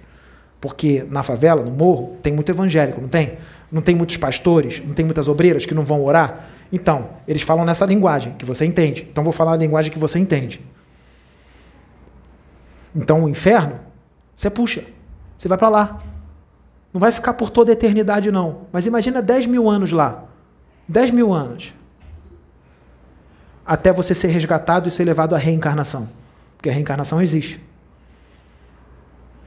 Imagina, mil anos, cinco mil anos, quinhentos anos. Uma hora lá já deve ser horrível, né? Uma horinha. E lá o tempo não corre, não. Vai bem devagarzinho. Vai passar dez anos aqui, tu tá lá mil. Aqui na Terra passou dez anos. Lá passou mil. É isso que você quer? Você tem certeza que você quer continuar no crime?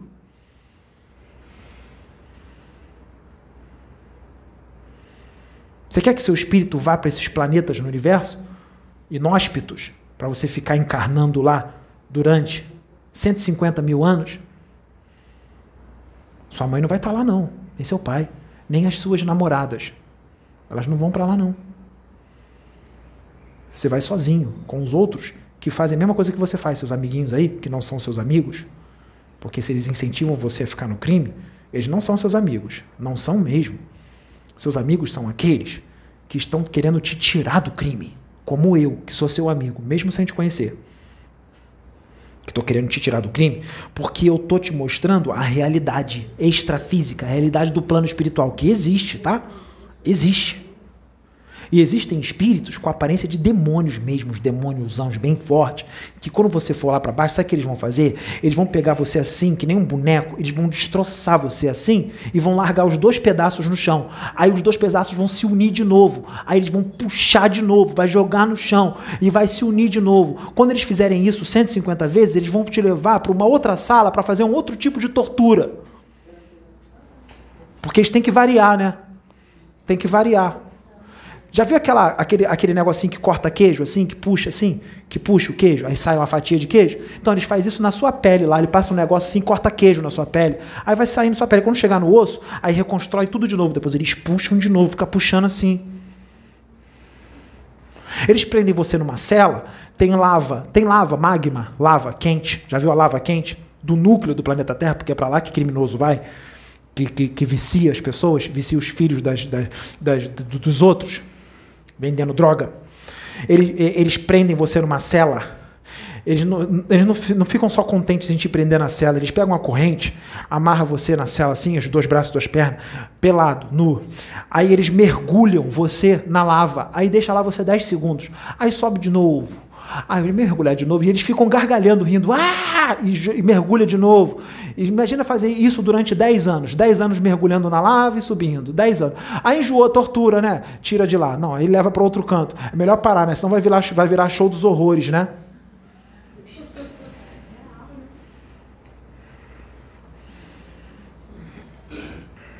Não estou querendo botar medo em ninguém. É a verdade acha que é só dragão, mago negro, é espectro. Hum, gente, a realidade lá do abismo é mu tem muito mais coisa. E tem muito mais. E os magos negros, os espectros, os, os trevosões lá que são manda-chuva lá, eles deixam correr solto. Eles respeitam. Eles deixam. Às vezes eles vão até para participar um pouquinho, pra, pra é, é diversão para eles, é brincadeira para eles. Eles gostam, ah, de, de, de, deixa eu entrar aí, eu quero me divertir também. E a diversão deles é essa, causar essas torturas, porque eles são ódio puro. Eles gostam disso, eles têm prazer, eles têm orgasmo fazendo isso.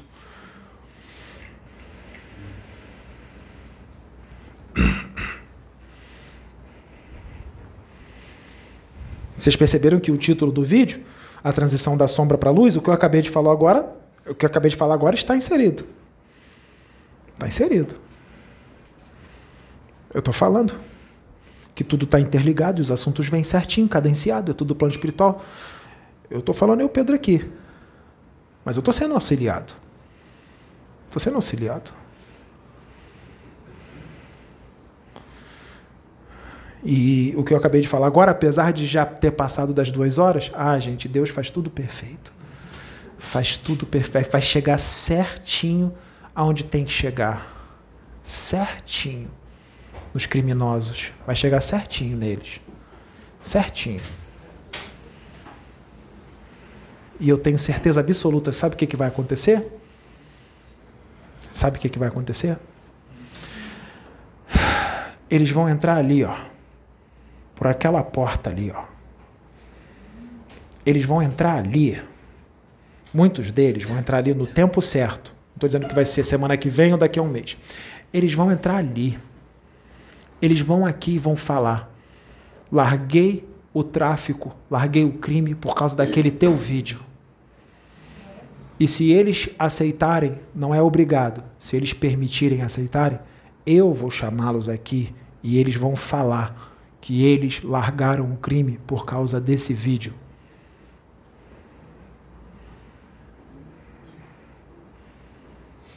Aguardem que vocês vão ver.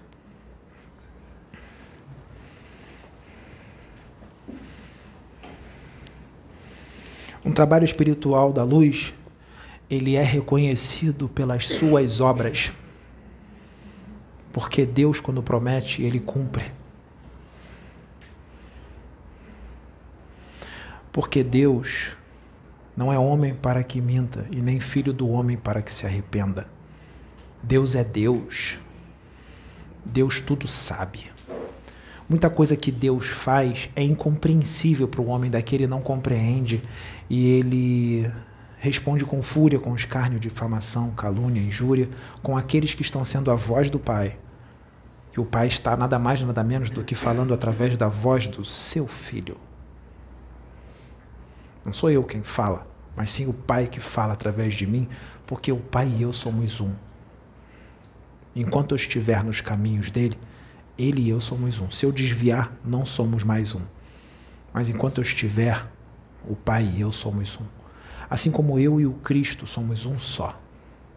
E toda a confederação galáctica. E todos os espíritos benfeitores que são da luz. Eles e eu somos um. Eu sou a voz de todos eles para a humanidade terrestre nesse tempo, nessa época que assim se faz necessário que eu esteja aqui neste tempo, nesta época, falando desta forma esses assuntos, todas essas palavras, letra por letra.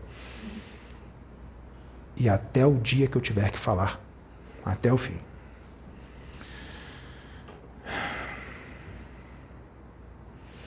Então, gente, essa é a nossa mensagem. É, eu tive ajuda, com certeza mas é, como vocês sabem, o médium é sempre o comunicador principal. Nessa comunicação, eu fui o comunicador principal pelo menos três vezes mais forte do que o comunicador principal normal. Porque precisa que seja assim também às vezes. Tá? Vocês percebam que eu tive alguns trejeitos aqui com as mãos, algumas coisas, vocês sabem de quem é. Sim, mas ele veio fraquinho, porque tinha que ser mais eu. Tinha que ser mais eu. E ele não tentou vir forte. Tinha que ser mais eu. Os espíritos ficaram bem em segundo plano. Tá?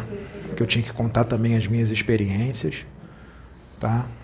E às vezes, quando você está consciente e que o espírito fala na, ter na terceira pessoa, às vezes sai a primeira, é normal. Você está consciente? Pode sair na terceira, mas pode sair na primeira também. Tá? Ou são os dois trabalhando, tem que sair na terceira e às vezes sair na primeira, que às vezes sou eu falando e às vezes é o espírito falando, troca. Essa miscelânea, né? O importante é que a mensagem está saindo e vai ajudar as pessoas. Lembrando que eu não sou perfeito. Assim como vocês podem cair, eu também posso. Não tem anjo aqui.